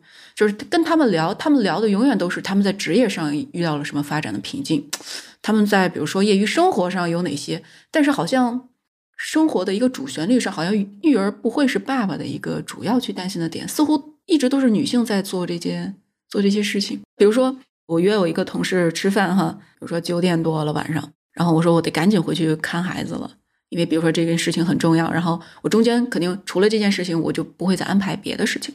但是可能我那个同事就会说，哦，我还要再去运动一会儿，我要再去健个身，完了我再回家。就是我会觉得啊，你不用回家带娃吗？就是我会有这样的 疑惑哈。但是明白，对于他们来讲，好像。育儿这件事情不是他们的一个生活中的一个主题。咱们现在在这录播课呢，今天一天就是我老公带我女儿去一个淘气堡去玩，然后晚上再安排她明天上学所有的事情，我就不管了。嗯，其实是可以放手给她的。我觉得就是如果说这个社会啊，或者说这个性别的区别，让他本能的可能啊，我没有把那个重点放在这个东西，没关系，我觉得不重要。嗯。我们让他做就好了。对，我们先让他做起来。你要鼓励他做，因为有时候可能我们也会有一个问题，就是大包大揽。对啊，我们看不上的干活，我们看不上的带孩子。当然，上一辈可能就觉得，哎呀，带孩子这个事儿不就是我们女人的事儿吗？那我们当然这一代可能没有这样的观念了，或者说我们毕竟是这个大城市的职业女性，我们没有这样的观念。但是也会存在像你我这种的，觉得因为我不放心你带，或者你不够紧张。就导致我把这个活拿过来我自己干的这种情况，一定是有的，所以反而也助长我们 所不耻的这种现象。对，关哥你说的对，我也在反思，就是我过去的一些行为，为什么我会把自己搞得那么累？其实原因也是可能我太紧张了，我太大包大揽了，我把所有事情都揽到自己身上，然后搞得自己也很累。但是我最近的一个转变是说。嗯，我心态上会变得比之前要松弛一点吧。嗯，怎么做到的呢？就是这个松弛感是怎么来的呢？就是你为这个你过去的紧张变到松弛，你是通过什么样的方式来达到的呢？我觉得算是一个优先级的问题吧。就比如说，我我到现在这个节点，我可能变得更松弛一点了。比如说，他以三岁这样一个节点，对我来说算是一个里程碑吧。我会觉得之前三年，我可能给他投入了很多的精力陪伴他。呃，可能那三年，其实我的优先级可能是育儿大于工作大于自己的，大概是这个这样的排序。那这三年，我觉得目前从结果上看，我跟孩子之间已经建立了一个非常亲密的、非常牢固的这种信任关系。他非常信任我，我觉得一个体现就是在，比如说我去上班，或者是我要离开他去出去的时候，他不会太哭闹，他会很理智的接受这一切，因为他知道我会回来，没有任何分离焦虑。然后我也不会说偷偷的走，我走了永远会跟他打招呼，即便他不乐意，他哭了闹了，我也会陪他一会儿。我会觉得这个是我目前，比如说三岁之前，我可能呃经历是这样一个优先级的排序。那在三岁之后，其实我会觉得说。对于现在的我，可能我能跟孩子之间的关系已经足够牢固。那之后我的优先级其实更多的是我自己，然后才是孩子。那我其实会有意识的去规划一些只属于我自己的时间。比如之前我可能会焦虑，比如说我下班呃，是我妈妈或者是我老公带娃，但是我会下了班我就立马回家，我中间一分钟我都不耽误。我也有这种状态过。我过去大概有一年多，就是我也是跟你一样。产假休完，然后回去哺乳期结束之后，去换了一份工作嘛。然后这份工作也是离我们家很近，当时也是主要考量说，我可以更多的去照顾孩子，因为我妈当时一个人照顾，她中午做饭，然后还要带娃，感觉时间上会比较紧张嘛。我也希望她能吃的好一点，然后我儿子也能就是呃得到一些照顾，所以我每天中午都是回家的，然后下了班我就立马打车回去，然后就是累到一个什么程度，就是我在车上，可能我车程只有十分钟。我可能刚上车我就睡着了，就是那种。但是我觉得那段时间已经过去了。但是现在我会有意识的给自己规划时间，同时呢，我也像像你刚才说的，姥姥的爱也是爱，爸爸的爱也是爱。他孩子其实是有权利接受所有人对他的爱的。你不要占有，你不要一个人占有他。嗯，你你需要给他一些机会去跟别人去沟通、去交流、去得到别人的一些关爱。然后同时呢，心态上也会比较放松，说。比如说我自己做饭，我可能会纠结说小少放调料呀，保持什么健康呀，要要营养。但是可能我老公和我妈做饭就比较不太 care 这些东西。但是我现在也觉得哈，反正一个礼拜他们也做不了几次给他做的饭，那 OK 我也接受了。而且他三岁了。他的口味基本上已经有了，而且在健康上不会有什么太大的问题，就是稍微心态上会变得松弛一点。这样的话，我就会当我把这段时间规划给我自己的时候，我就不会特别焦虑的去想，哦，他现在是谁在照顾他，有没有照顾的好啊？他吃什么呀？他在干嘛呀？我现在可能会在这段会在心态上有一个转变吧，在行动上有个转变吧。其实还是会根据当下的一个情况，就是你首先你觉察到了自己的一些紧张啊，或者是一些焦虑啊，然后去下意识的，其实也会在想说，那这个焦虑和紧张是有没有必要的？然后怎么去调整？调整完了之后，到底会有一个什么样的结果？如果它是可控的，或者是可接受的，那其实就没什么大的问题。就是把自己先把自己照顾好，嗯，你要抚育他，你要抚育自己，你要把自己也要照顾好。所以其实做妈妈的，我觉得就每个阶段可能都会有这个阶段的一些特点。啊，可能某一个阶段我们就是会全身心的扑在孩子身上，那可能到了某一个阶段，这个紧张感就是会慢慢的过去的。所以我觉得，呃，可能从外界的角度来看，我觉得可能也要对妈妈多一些宽容吧。每个阶段的妈妈状态确实会能会不一样，你也要给妈妈一些时间去适应做妈妈不同的阶段和过程。也没人教过我们，对吧？大家都是自己学习嘛，而且非常容易焦虑。对，所以其实还是需要更多的帮助和理解。对，而且你如果决定要给自己规划一些时间，你的前提一定是有人替你完成照顾孩子这件事情的，无论他是你的妈妈。家里的老人，还是说是你的伴侣，他能承担这件事情，让你有时间和机会去去给到自己，我觉得这个支持也是很重要的。我觉得我还有一个转变，就是因为，嗯，你看你儿子是三岁，我可能也是在孩子三岁多的时候又经历了一次转变，就是从呃香港回来，也是赶巧有一个契机，开始写公众号呀，开始做一些呃自媒体方面的一些事情。嗯，其实当时也是有什么感觉呢？就是。嗯，孩子也慢慢大了，开始上幼儿园了。我觉得呢，这种呃长时间分离的状态呢，虽然是之前没有什么太大的问题，但是它不能一直这样持续下去。所以当时其实我尝试了很多选择。呃，我的习惯就是，如果说我有很我有选择的话，我把每一个选择的利弊我都想一想。哎，每一个选择我都有点可能性。当时既考虑了说全家都接到香港去生活，呃，也考虑过，比如说我们去深圳。然后呢？当然，最后选择的是我回到了大连。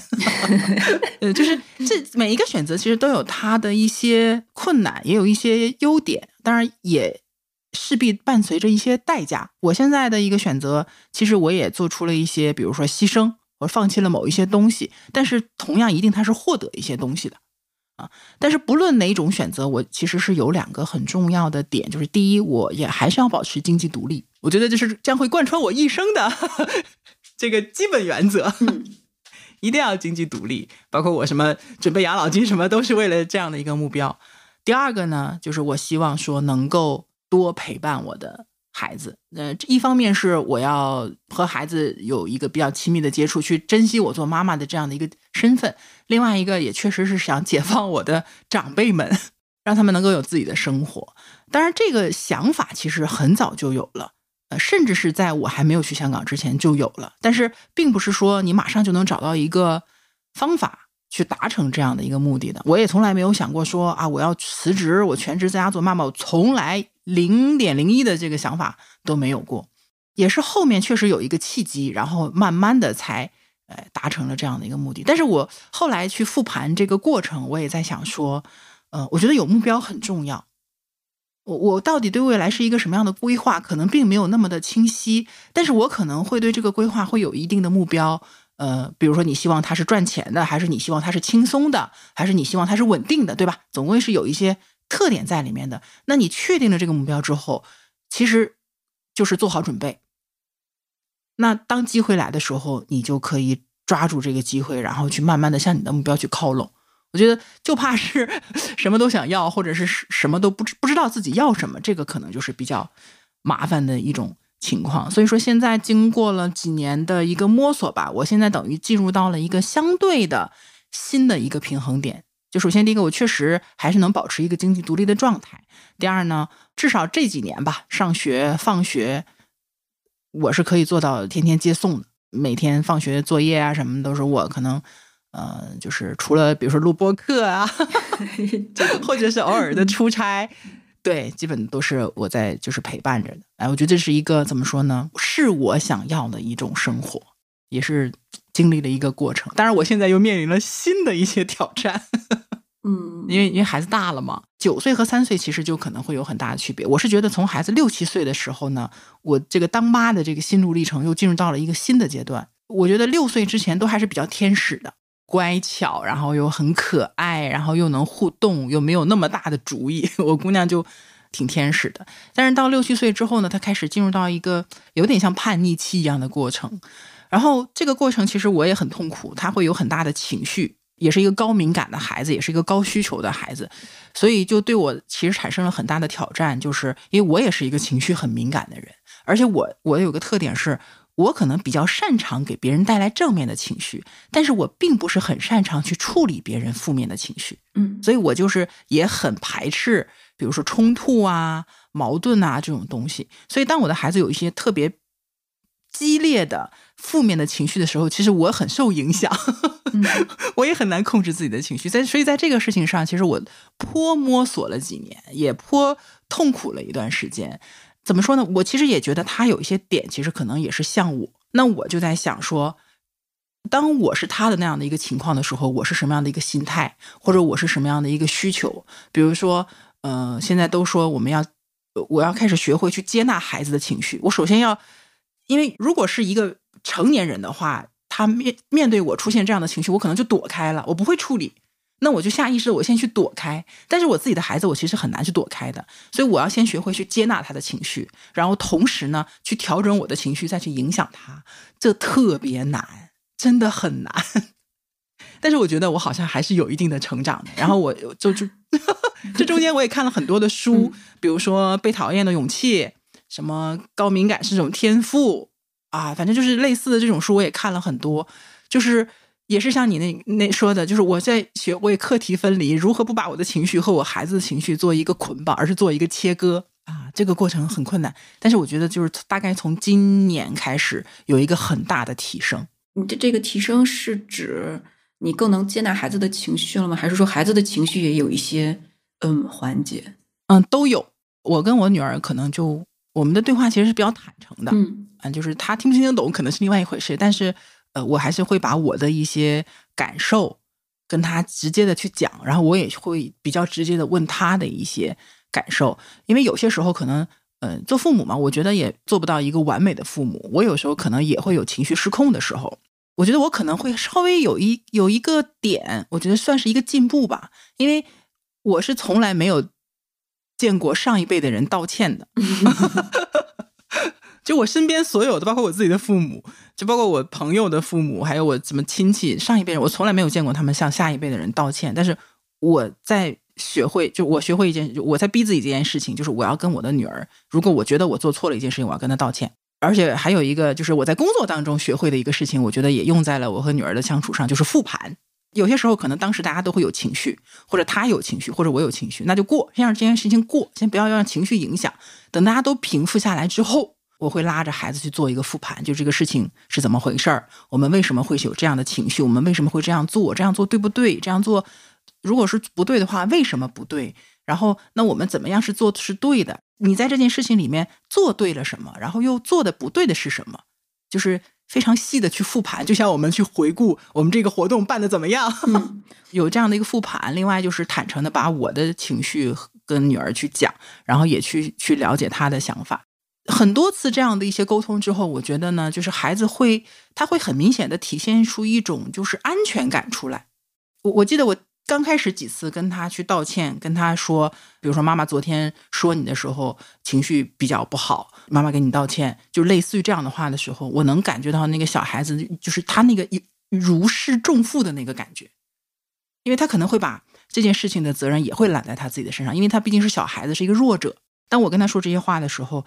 他其实很有那种如释重负的感觉，就是这件事不仅仅是你的问题，妈妈也有问题，我们俩共同去努力解决这个问题，就类似于这样的一个对话。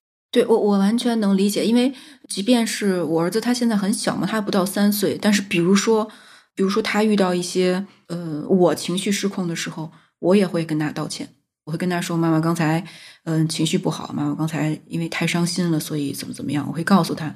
你刚才说这个，我觉得还有跟孩子一起去复盘这个事情，我也觉得很重要。我之前好像在哪本书我忘了看过，就是家庭会议这件事情嘛。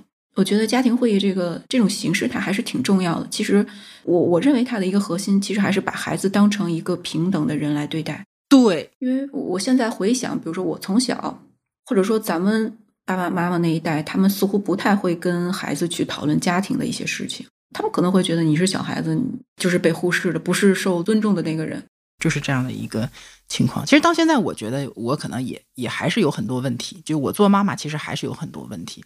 呃，我其实也焦虑过这件事情。我性格当中有很多的问题，我做事情的方式当中有很多的问题。我可能我是不是做这件事情或者这个方式对我的女儿造成了伤害，或者说造成了她性格上的影响，我也会在哎呀纠结这个事情。但后来呢，我就在想说。就和我刚才讲的一样，就是呃，每个人都有自己能力的边界嘛。那我做妈妈，我的上限就是我的能力的所有的这个集合了。所以一方面呢，我可能也我先放过自己，我不可能是一个完美的妈妈，就是只有这样，我才能相对松弛的去再做一个妈妈。另外呢，就是那既然我的能力是有边界的，那我还是要努力的去扩展这个边界。我不能说啊，反正我就这样，我就这样人了。对吧？你当我这样的妈，你就是命，你这就是你的命。我也没有抱这种想法。那我还是我尽量成长一点，我成长一点，我能展示给我孩子的这个妈妈的形象，是不是就可能会更好一点，或者对他的影响也更正面一点？嗯，以我对自己的认知啊，就是做妈妈这件事情是一个在我人生当中最大的去促使我自己成长。去向正面积极的方向努力的一个因素，它比我之前考大学或者是找工作这些事情的影响都要大。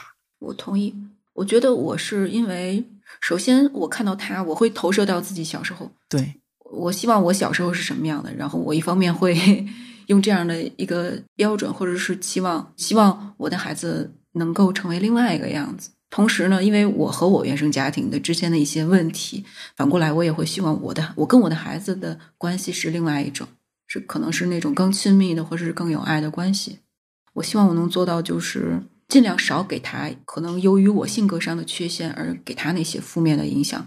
因为我反观我自己来说，比如说这种家庭的呃影响，这种负面的影响，可能还都根本上是一些性格嘛。比如说爸爸妈妈是什么样的性格，他们中间是怎么样的相处模式。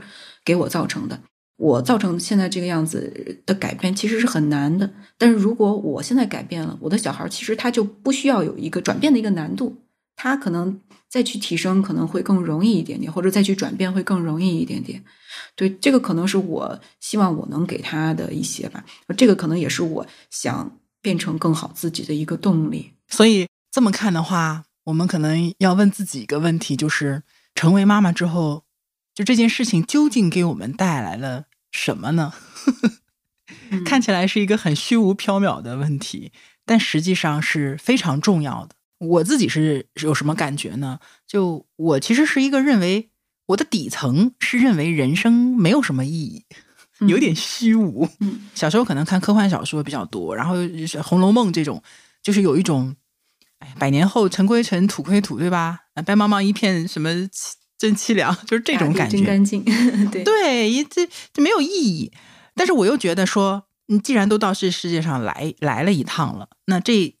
百八十年其实也很真实，你每一个细节、每一个时刻其实都是很真实的。那其实就需要我们自己给这个人生的过程去赋予相应的意义。那太虚无了，也没有意思了嘛。对于我来说，养孩子这件事情，成为妈妈这件事情，因为它是一件特别具体的事情的一个集合，它不断的给你带来新的问题。然后你会发现这些问题，你要面对和解决这些问题，它是一个循环。哺乳期有哺乳期的问题，然后上小学有小学的问题。那我现在已经开始在担心青春期的问题。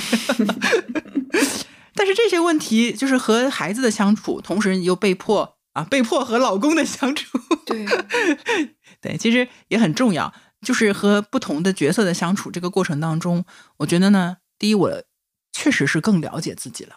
因为在亲密关系当中去觉察到的自己，真的是更真实一些的啊！不管是谈恋爱，还是婚姻，还是亲子，就是每一种关系，尤其是亲密关系，都让我更好的，就很多个镜子，多角度的，让我看到了我真实的自己是什么样子的，更了解自己了。然后呢，在解决这些问题的过程当中，因为你很多问题你真的解决掉了，你克服了这些困难，哇，我变成了一个越来越自信的人，因为你真的。处理掉了很多问题，我觉得很多时候我们喊说你要自信，你要相信自己，就很空。到底怎样能够提高自信？就是你真正的做到了，才是更有自信的。嗯，而且因为孩子还小，孩子还有未来，我也更加有动力去积极的面对，还有拥抱未来很多不确定的人生。那我希望我能够。多健康一段时间，多活一段时间，我的财务状况也更好一点，等等等等。我们所提倡的所有的事情，都是呃为了更好的一个未来。那我的未来，如果说有更好的一个可能性的话，那其实就相当于说，我的孩子也有一个更好的可能性。我觉得父母就是孩子托底的嘛。嗯，我们能托到多高？对，是取决于我们自己。嗯，我觉得成为妈妈对我来说比较大的一个改变是。就是首先，它让我意识到男性和女性之间的一个差异。就是在这之前，可能跟我从小的生长环境，还有我所在的行业都有一些关系。我其实没有觉察到说男性、女性在工作上会有什么不一样的地方。比如说，男性加班加到十点，他的工作强度很大，我同样可以做到。呃，这也是跟我们的这个生活环境、职业环境有关系。对对，你会觉得说。呃，男性能做到的，女性也能做到。就是我从来没有觉得这个事情会因为性别上我会做的不如他们。但是呢，成为母亲之后，你会开始意识到这些问题，因为不光是可能有一些社会上的规劝，还是女性自己的一些，无论是激素还是她本身心理上的一个要求，好像在育儿上的精力几乎都是女性投入更多的那一个。如果是同样一份职场上的工作，男性和女性同时在做，那女性一旦成为了妈妈，她在工作上的投入精力必定是减少的。这个，这个是一个客观的事实，很难去否定它。是的，所以经过了这么长时间的做母亲的经历，然后就我会觉得，哎，我做到了很多事情，我也克服了很多事情，我把很多事情，因为我很善于规划，然后也挺努力的，所以我可能达到了一个我想要的结果。但是我仍然觉得说。我从来不劝别人 生孩子。如果真的去探讨深入下去的话，就会知道我们自己非常清楚，有很多幸运的成分在里面。嗯，对吧？我们所生所生活的城市，我们所处的职业环境，遇到的公司，甚至包括我们自己的家庭。比如说，嗯，我觉得我老公可能就是一个很不错的队友。我本身我从我老公身上其实也得到了很多的滋养，就他的性格，他的就是风格，对我的这种性格呢有一个很好的一个补充。啊，就我比较焦虑，咱俩都属于比较 内耗型的。我是 INTJ，都是 INJ 型的，就属于喜欢做规划，然后又喜欢揽事儿。就是我自己的焦虑已经很多了，那我老公其实给我带来很多松弛感，也给了我很多包容和支持。就这种婚姻给我带来的好处，我我肯定是觉得是大于它的坏处的。但是并不是每个人，或者说每一个女性在婚姻当中都是这样的一个情况。我也不觉得女性就一定要结婚。嗯，就像最开始的时候我们说的，当我们有足够的条件，然后再通过理性的判断，可能我们得出的是这样的结论：我们自己的人生的一个走向。但是对于其他的人来说，没有这样充分的条件，如果也是理性判断的话，其实是应该得出一个我不走这条路的一个结论的。我甚至是觉得说，可能更重要的是，呃，你知道还有另外一种选择，或者说像我们这种已经拥有这么多。幸运的条件的人都在这条路上，其实遇到了非常多的困难和问题。虽然说这些困难和问题可能对跟某一些群体的困难和问题相比根本不足为道。嗯，我我明白你的意思。嗯，我们的感受其实也是一样真实的，或者说我们的痛苦、我们的纠结、我们的内耗，在那一刻其实都是非常真实的。它并不是因为它是具体的某一个原因而产生改变。嗯，就好像说。如果有人问说啊，你作为一个妈妈，你如何去平衡家庭和事业？我可能会觉得很被冒犯。就你为什么要问我这个问题，对吗？你为什么不去问爸爸去？嗯，为什么默认平衡的事情就一定是妈妈要处理的问题？这里边的默认就是女性是照顾家的那一方。对，就是这个问题。针对这个问题，其实我也进行了很多的思考。我后来的结论是什么呢？就是我为什么没有去，比如说去纠结在。我和我老公，比如说谁照顾的更多，或者说谁付出的精力更多，或者谁付出的财务更多，我没有去纠结这件事情，是因为我觉得一定要保持自己的一个主体思维，就不要陷入那种始终把自己作为一个客体去对待的一个画事范围。我自己是这么想的，就是事业是我想要的啊，我要经济独立嘛。啊，对，这很重要，我不能放弃的，这是我自己想要的东西。然后呢，高质量的亲子关系也是我自己想要的东西。那我就要干嘛？我就要多陪伴，我就要多付出，对吧？所以是我自己贪心，是我自己贪心，什么都想要，所以我就不存在什么所谓的平衡，或者说所谓的公平。那种公平可以得到，但是那个公平带来的结果是不能满足我的，所以我想要的多。那我自然付出的就多，但是同样的就是我收获的就多啊。那我姑娘可能就是更喜欢妈妈，或者更愿意黏着妈妈。我记得是之前看听那个沈一斐老师的播客，他就提到一个点，我就很喜欢，就是叫权责利一致。哎，权利、责任和你的收获是一致的。我觉得我现在的这个感觉就是，我不去管。别人是怎样的，我也不去管别人是如何去看待我的。我就是一个独立的个体，我控制我自己的人生。我想要什么，我就利用好各种各样的条件，我去主动的推进，主动的争取。然后只要能获得我的成果，那就是好的，那就是 OK 的。嗯，就是我不需要你的理解。非常好，非常好，关哥，替你鼓掌。我我很羡慕你这样的一个状态，因为我感觉我还是处于在一种。现在我其实我在转变，可能之前比如说去埋怨他人，然后比如说去埋怨我的爸妈，或者说是比如说我最近的工作上不顺利，我会觉得说哦，是因为我生了孩子，然后导致我这个工作不顺利，我可能会对他有一些埋怨，会甚至会对自己所做的这个决定会有一点质疑。但是反过头来说，这个决定确实是我自己做的，那我其实就要去承担它。就是本质上，我感觉还是对人生。对自己人生要负责的一个状态吧。其实我也是看了很多书之后，呃，每一本书都对我多多少少是有一点启发的。比如说《百岁人生》那本书，我们前几期也讲过，它里面就提到说，如果一个人的生命有一百岁这么长的话，那我们其实，在比如说我们做妈妈的，我们可能要牺牲自我的生活或者牺牲职业生涯的那个过程，那个时间，从整个人生的占比其实就不大了，就会让你觉得，哦，原来你从整体的角度来看的话。其实这个占比并没有那么大，但是它可能就是刚刚好在比较重要的几年，但是后面还有那么多的时间，我们只要不放弃，其实还是有机会再赶回来的。对你还是可以，还是可以改变的。对，这个挺重要的。可能人生没有那么多的时刻，就是说一局定胜负了。嗯，就是容错率那个问题嘛，就是人对，这不就是容错率吗？对吧？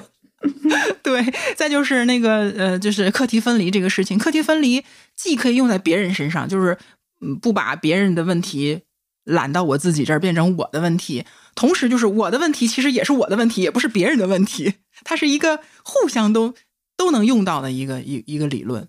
而且阿德勒的这个理论里面有一点我还我也很喜欢，它就是分这个目的论和原因论嘛。就比如说我们去感冒了。遇到一个医生，医生花了很长的时间去给你非常详细的讲解了你感冒的原因，你觉得你会满意吗？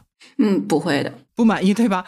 这个其实就是叫原因论，就是说白了，就是我们只看这个这个事情或者是一些情绪的一些原因，实际上我们是要要的是怎么去治感冒，我们需要一个手段去解决这个问题，这个是一种目的目的论，这就是为什么在心理学上，其实那个 阿德勒和弗洛伊德他们是非常。对立的两种方式啊，这个就扯远了啊。对我的影响或者是启发是什么呢？我自己从这个呃小例子当中也是感知到了我自己的一些风格。我是觉得很多时候我们可能会给自己找一些理由或者是原因啊，我为什么会是这样的性格？然后这个事情为什么没做成？等等等等的，我觉得是要找的啊。有时候确实也该甩锅甩锅，但是。有的时候，你会发现光甩锅不行，你还是要把这个事情解决，或者这个问题去解决。尤其是当我们遇到一些问题，它是一些比如说不是我个人层能力层面下的一些问题的时候，可能每个人都会受这个事情的影响。是，那但是然后呢？我总想问一个问题，然后呢？嗯，那怎么办呢？对，那我们真的会面临各种各样的问题。关键就在于说，遇到了问题怎么办呢？没有完美的解决一个问题的方案，那我们有没有可能去？在我们自己能力范围内去做一些提升呢？那人生那么长，我每一段路程都做一点点小小的提升，那积累下来可能也是一个很大的提升。嗯，我也是最近才有，就是才意识到吧，或者说才有这个比较深刻的意识到这个问题，就是可能之前我花了大量的时间去探索自己也好，去了解自己，或者说是去了解很多道理、原因，但是呢，这些其实。它都不是最重要的，最重要的可能还是说你的改变，那个改变才是最重要的，都很重要。你得先有前面的，才有有的放矢的去改变。对，我的意思就是，如果只是停留在这个知道道理，其实这个是不够的。最终还是要真的落实到改变，不然你不能说你你知道了那个道理，或者是了解了那个道理，知行合一嘛。我现在觉得这件事情真的很难，但是它很重要。那成为妈妈之后，你有什么比较大的改变吗？大的改变哦，太多了，跟我们讲一讲。哎呀，这个话题，就刚才说到一点嘛，就刚才说就是就是意识到男性跟女性之间的差异嘛，然后这个差异其实让我对女性更多了一些理解啊、包容，或者有一种悲对对共情和悲悯感觉。然后另外呢，其实这个也是一个契机，就是成为母亲之后，开始让我去思考人生还有工作的意义。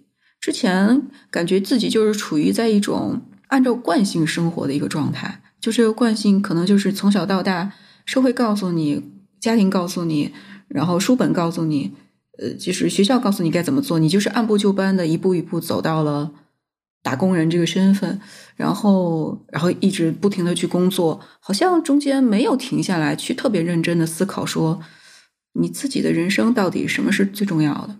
那工作对我来说到底意味着什么？我现在有了小孩之后，因为你需要大量的精力投入在这个育儿这件事情上，同时呢，你是非常非常希望能够陪伴到他。感觉工作和育儿就是在某些时候会有一些矛盾嘛？那这时候你就会想说，嗯，那我工作的意义到底是什么呢？就是如果我这份工作不能给到他足够的照顾，那那我是不是还要继续下去呢？有一种你既想。要做好妈妈这个角色，但是可能现在这个工作它没办法满足你这样一个要求，那可能我就会开始寻求一种转变吧。也许还有一些其他工作的可能性，也许有还有我之前完全不知道的东西去等我去探索。成为母亲就可能提供了这样一个契机，让我去思考，然后去探索一些自己在职业上的一些新的可能性吧。还有就是这个亲密关系嘛，刚才其实也提到挺多的。无论是我跟我父母之间的相处，还有我跟我老公之间的相处，还有我跟我孩子之间的这种关系，其实都是在成为母亲之后，可能之前我不会认为它是我呃的一个很大的议题，或者会是我人生的一个很大的议题。但是现在我会觉得它其实非常非常重要，它也是一个很重要的一个契机，让我去不得不开始去面对它。你会发现，你所有可能之前想去逃避的问题，你没有去面对的问题，它总会在人生的某个时刻会出现。就也许不是生生育这件事情，有可能是在你面临其他的一些呃挑战的时候，它出现了，让我觉得说问题不能逃避。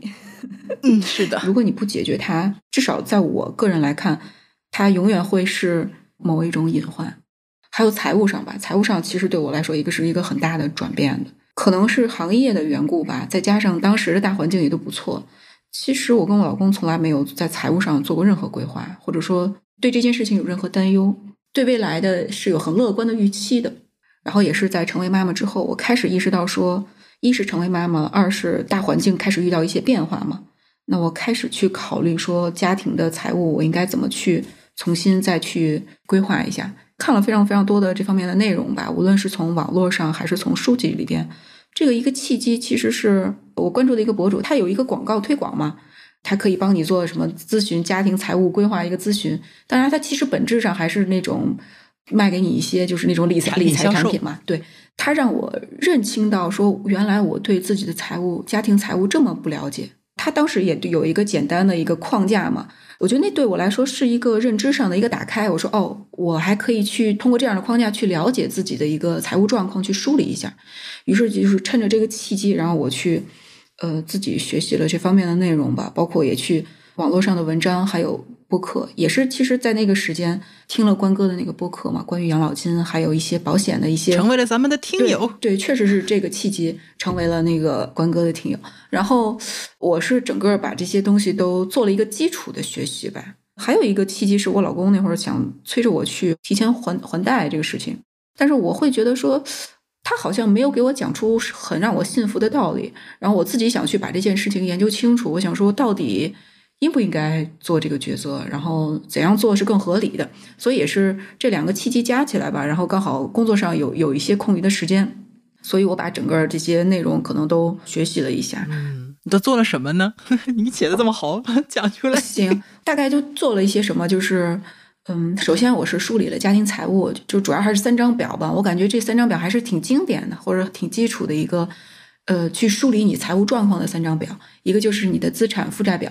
还有一个利润表，还有一个现金流表，它分别就是资产负债，其实比较好理解，就是你现在还有哪些债，然后你现在资产是什么样的。比如说你有房产，那它就是一个固定的资产；那如果你还有贷款，那你就减去这个贷款，这个就是你的负债，这个就是一个负债表。然后利润表呢，就是比如说你目前你的这些投入，你的人力当然也是算的，你的收入其实也算这个利润。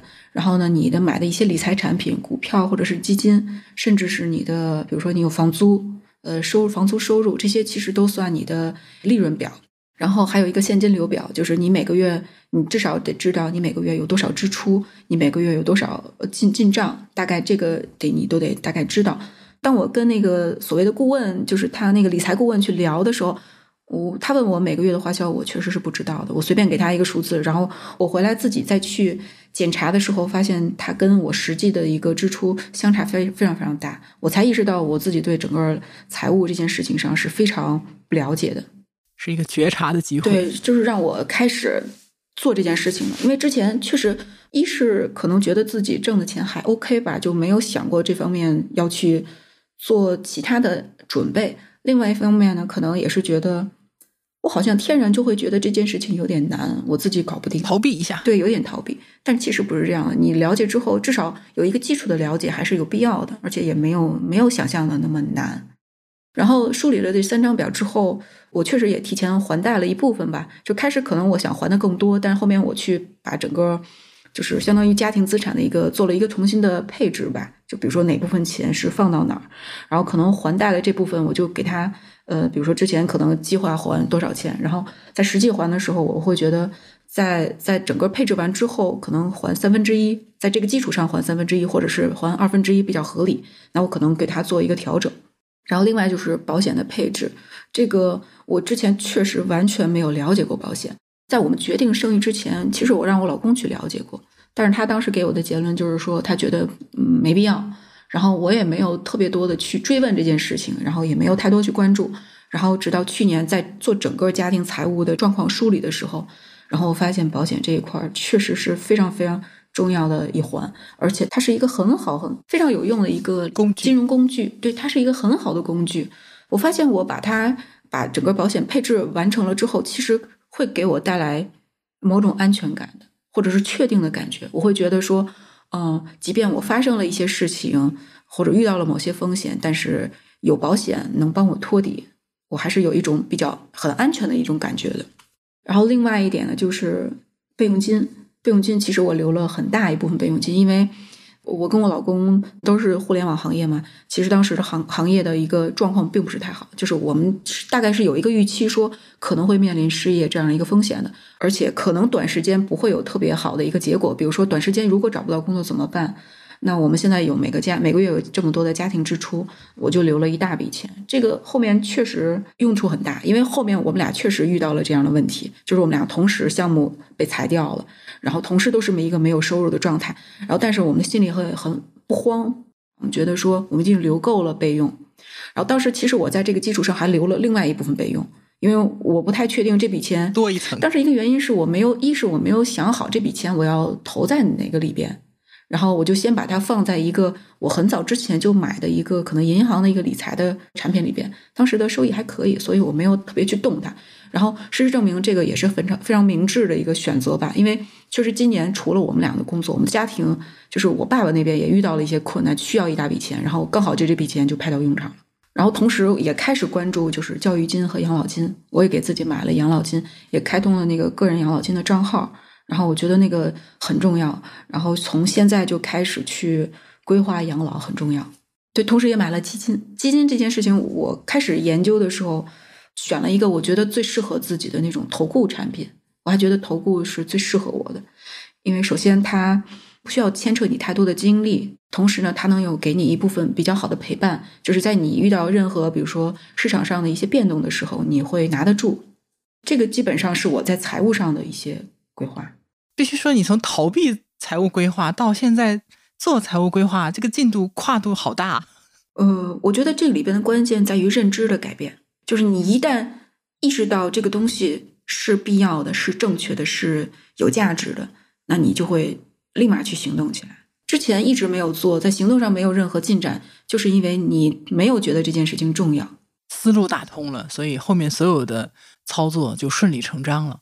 真的很厉害，就是感觉你很快的就把这些感觉很多人花好长时间去操作的事情已经全部做好了。哎，我也不知道怎么形容，反正就觉得，就是我瞬间就接受了所有这些概念，就是我就一下就接受了，我就认为它是对的，它是有价值的。它其实这些操作或者这些理念，它是符合你的认知的，只不过你以前可能没有接触到，或者说它符合我当时的一个需求的。我当时确实需要这样的东西。他迅速满足了我的需求，那我就迅速接受了他。对，所以你看，这又是一个契机。对，如果没有小孩儿，可能在财务上我不确定，我可能还要再再逃避几年。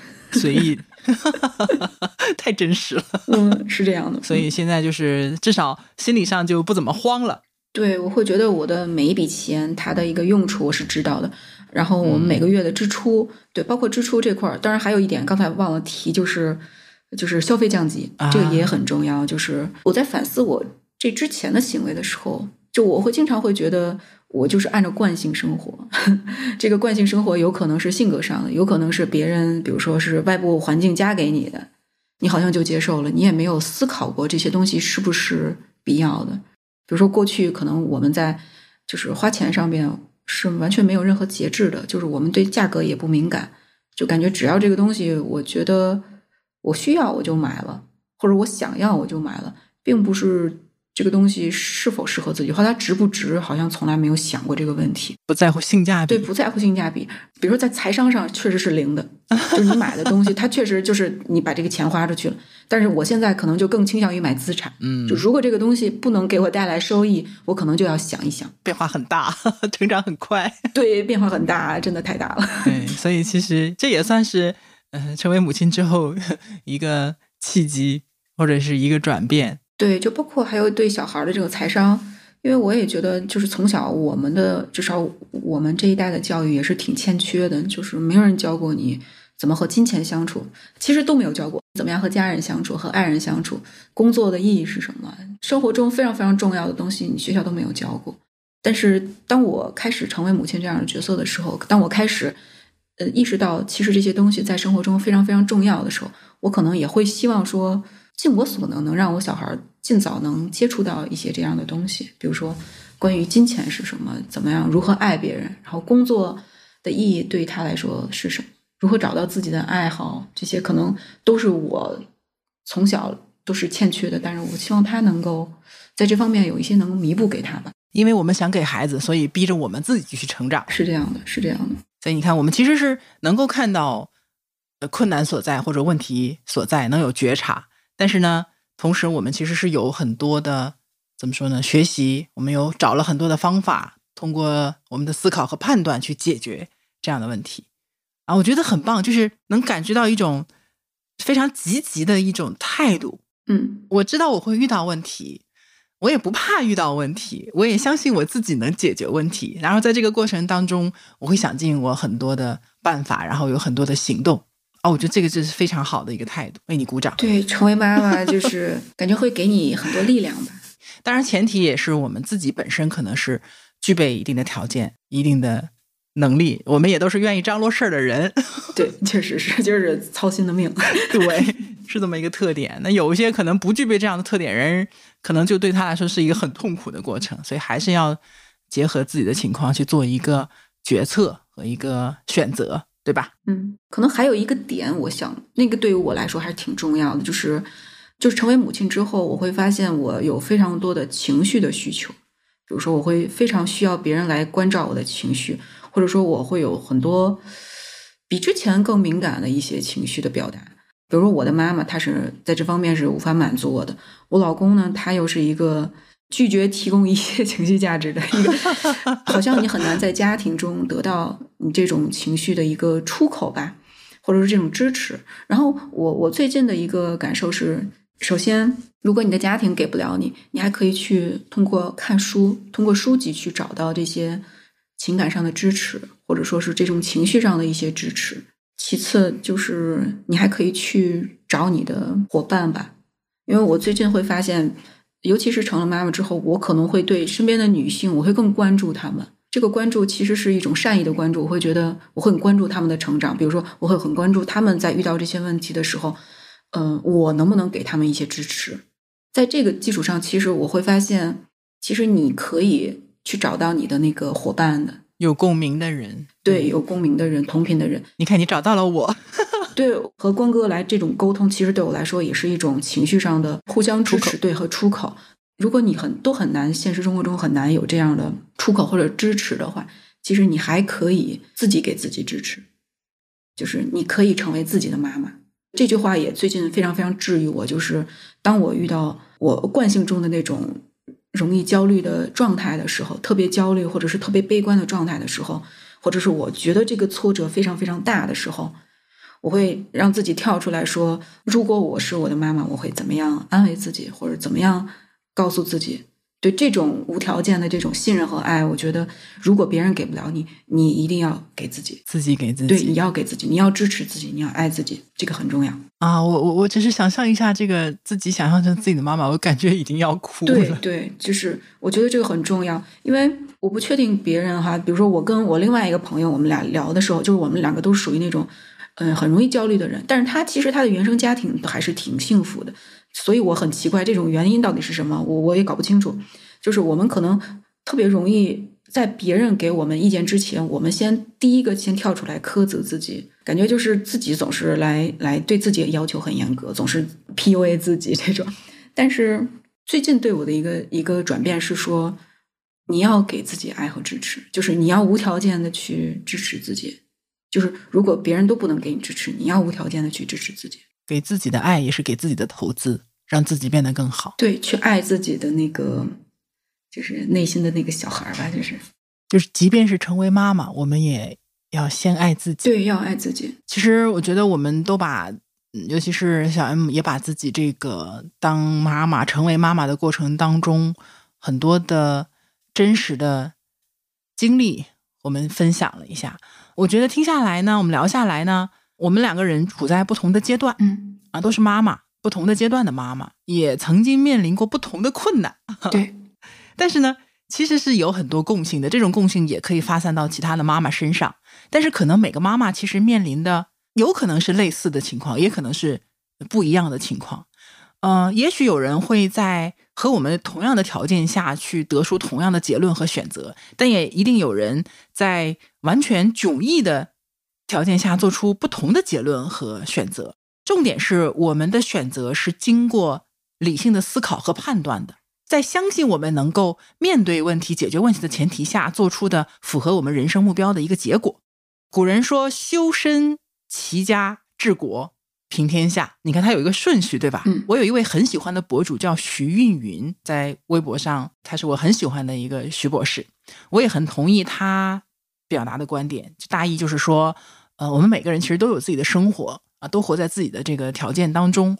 但是无论如何，先照顾好自己，对家人提供支持，有余力再帮助一下身边的人，就已经是一个很负责的人了。所以，我们做妈妈啊，我们先爱自己。至少在咱们俩身上，我觉得还是能看出很多乐观。虽然我们很内耗，但是之所以我们会选择成为妈妈，其实还是对未来充满了乐观。包括我们现在做的很多的改变，我们的决定，其实也是因为希望有更好的一个人生，对，才会去做的很多的事情。我们的经历、我们的心得、我们的这样的一个心路历程，也希望能够给更多的想要成为妈妈或者是已经成为妈妈的人一些呃鼓励和启发。当然，如果说大家听了我们的经历，觉得做妈妈这件事情还不是你现在能力范围内能够搞得定的事情的话，那我们决定先不做一个妈妈，但仍然是一个理性的选择。对，就是想鼓励一下大家，你永远有选择，你永远可以改变。对，我们在任何事情上，不仅是妈妈这件事情上，我们在任何事情上都要乐观的期待，同时理性的分析和判断，然后为我们的生活投资，去面对更好的一个未来。嗯，好，嗯，感谢小 M，真的是非常感谢啊！我们从一条留言里把你薅出来。然后有这样的一场，我觉得非常尽兴、非常酣畅淋漓的一场对话，我觉得对我来说也是一个非常好的，我也很难得能和一个妈妈去聊这么多我们共同的一些嗯体验和经历，呃，也非常感谢，希望还有机会能跟你继续聊。呃，那我也感谢一下关哥。我觉得和关哥沟通的过程，其实也是一个再次自我思考和自我觉察的一个过程。对我来说，其实也很重要。然后也很感谢关哥能给我这次机会，对我来说也是一个很不一样的体验。你值得。好，那我们今天这期节目就到这里结束了，感谢大家的收听，我们下次再见，拜拜。拜拜。我和小 M 的经历其实并不足以体现所有妈妈，甚至所有女性所面临的问题。更多的女性和妈妈们并没有机会去被看见，没有机会发声，也无法获得足够的帮助。所以，我们也决定做些什么。在本期节目开播之前，我们以团队和个人的名义，分别向韩红爱心慈善基金会和中国妇女发展基金会的相关公益项目进行了捐赠，希望尽一点微薄之力，为更多的女性和妈妈们提供切实的帮助。最后，感谢天弘基金对本期节目的大力支持。除了希望传递出无论外界多么纷繁，生活仍然值得期许这样的情绪之外，天弘基金也为我们准备了非常暖心的奖品。欢迎大家在评论区分享自己为生活投资的故事。本期节目将选出十位高质量的评论，送出限量版蓝牙音箱。希望播客的声音伴随你生活的每一处角落。同时，天弘基金自制播客《人间钱话》也已上线，欢迎大家在小宇宙、苹果播客、喜马拉雅、蜻蜓 FM 搜索并订阅，了解更多跟钱相关的话题。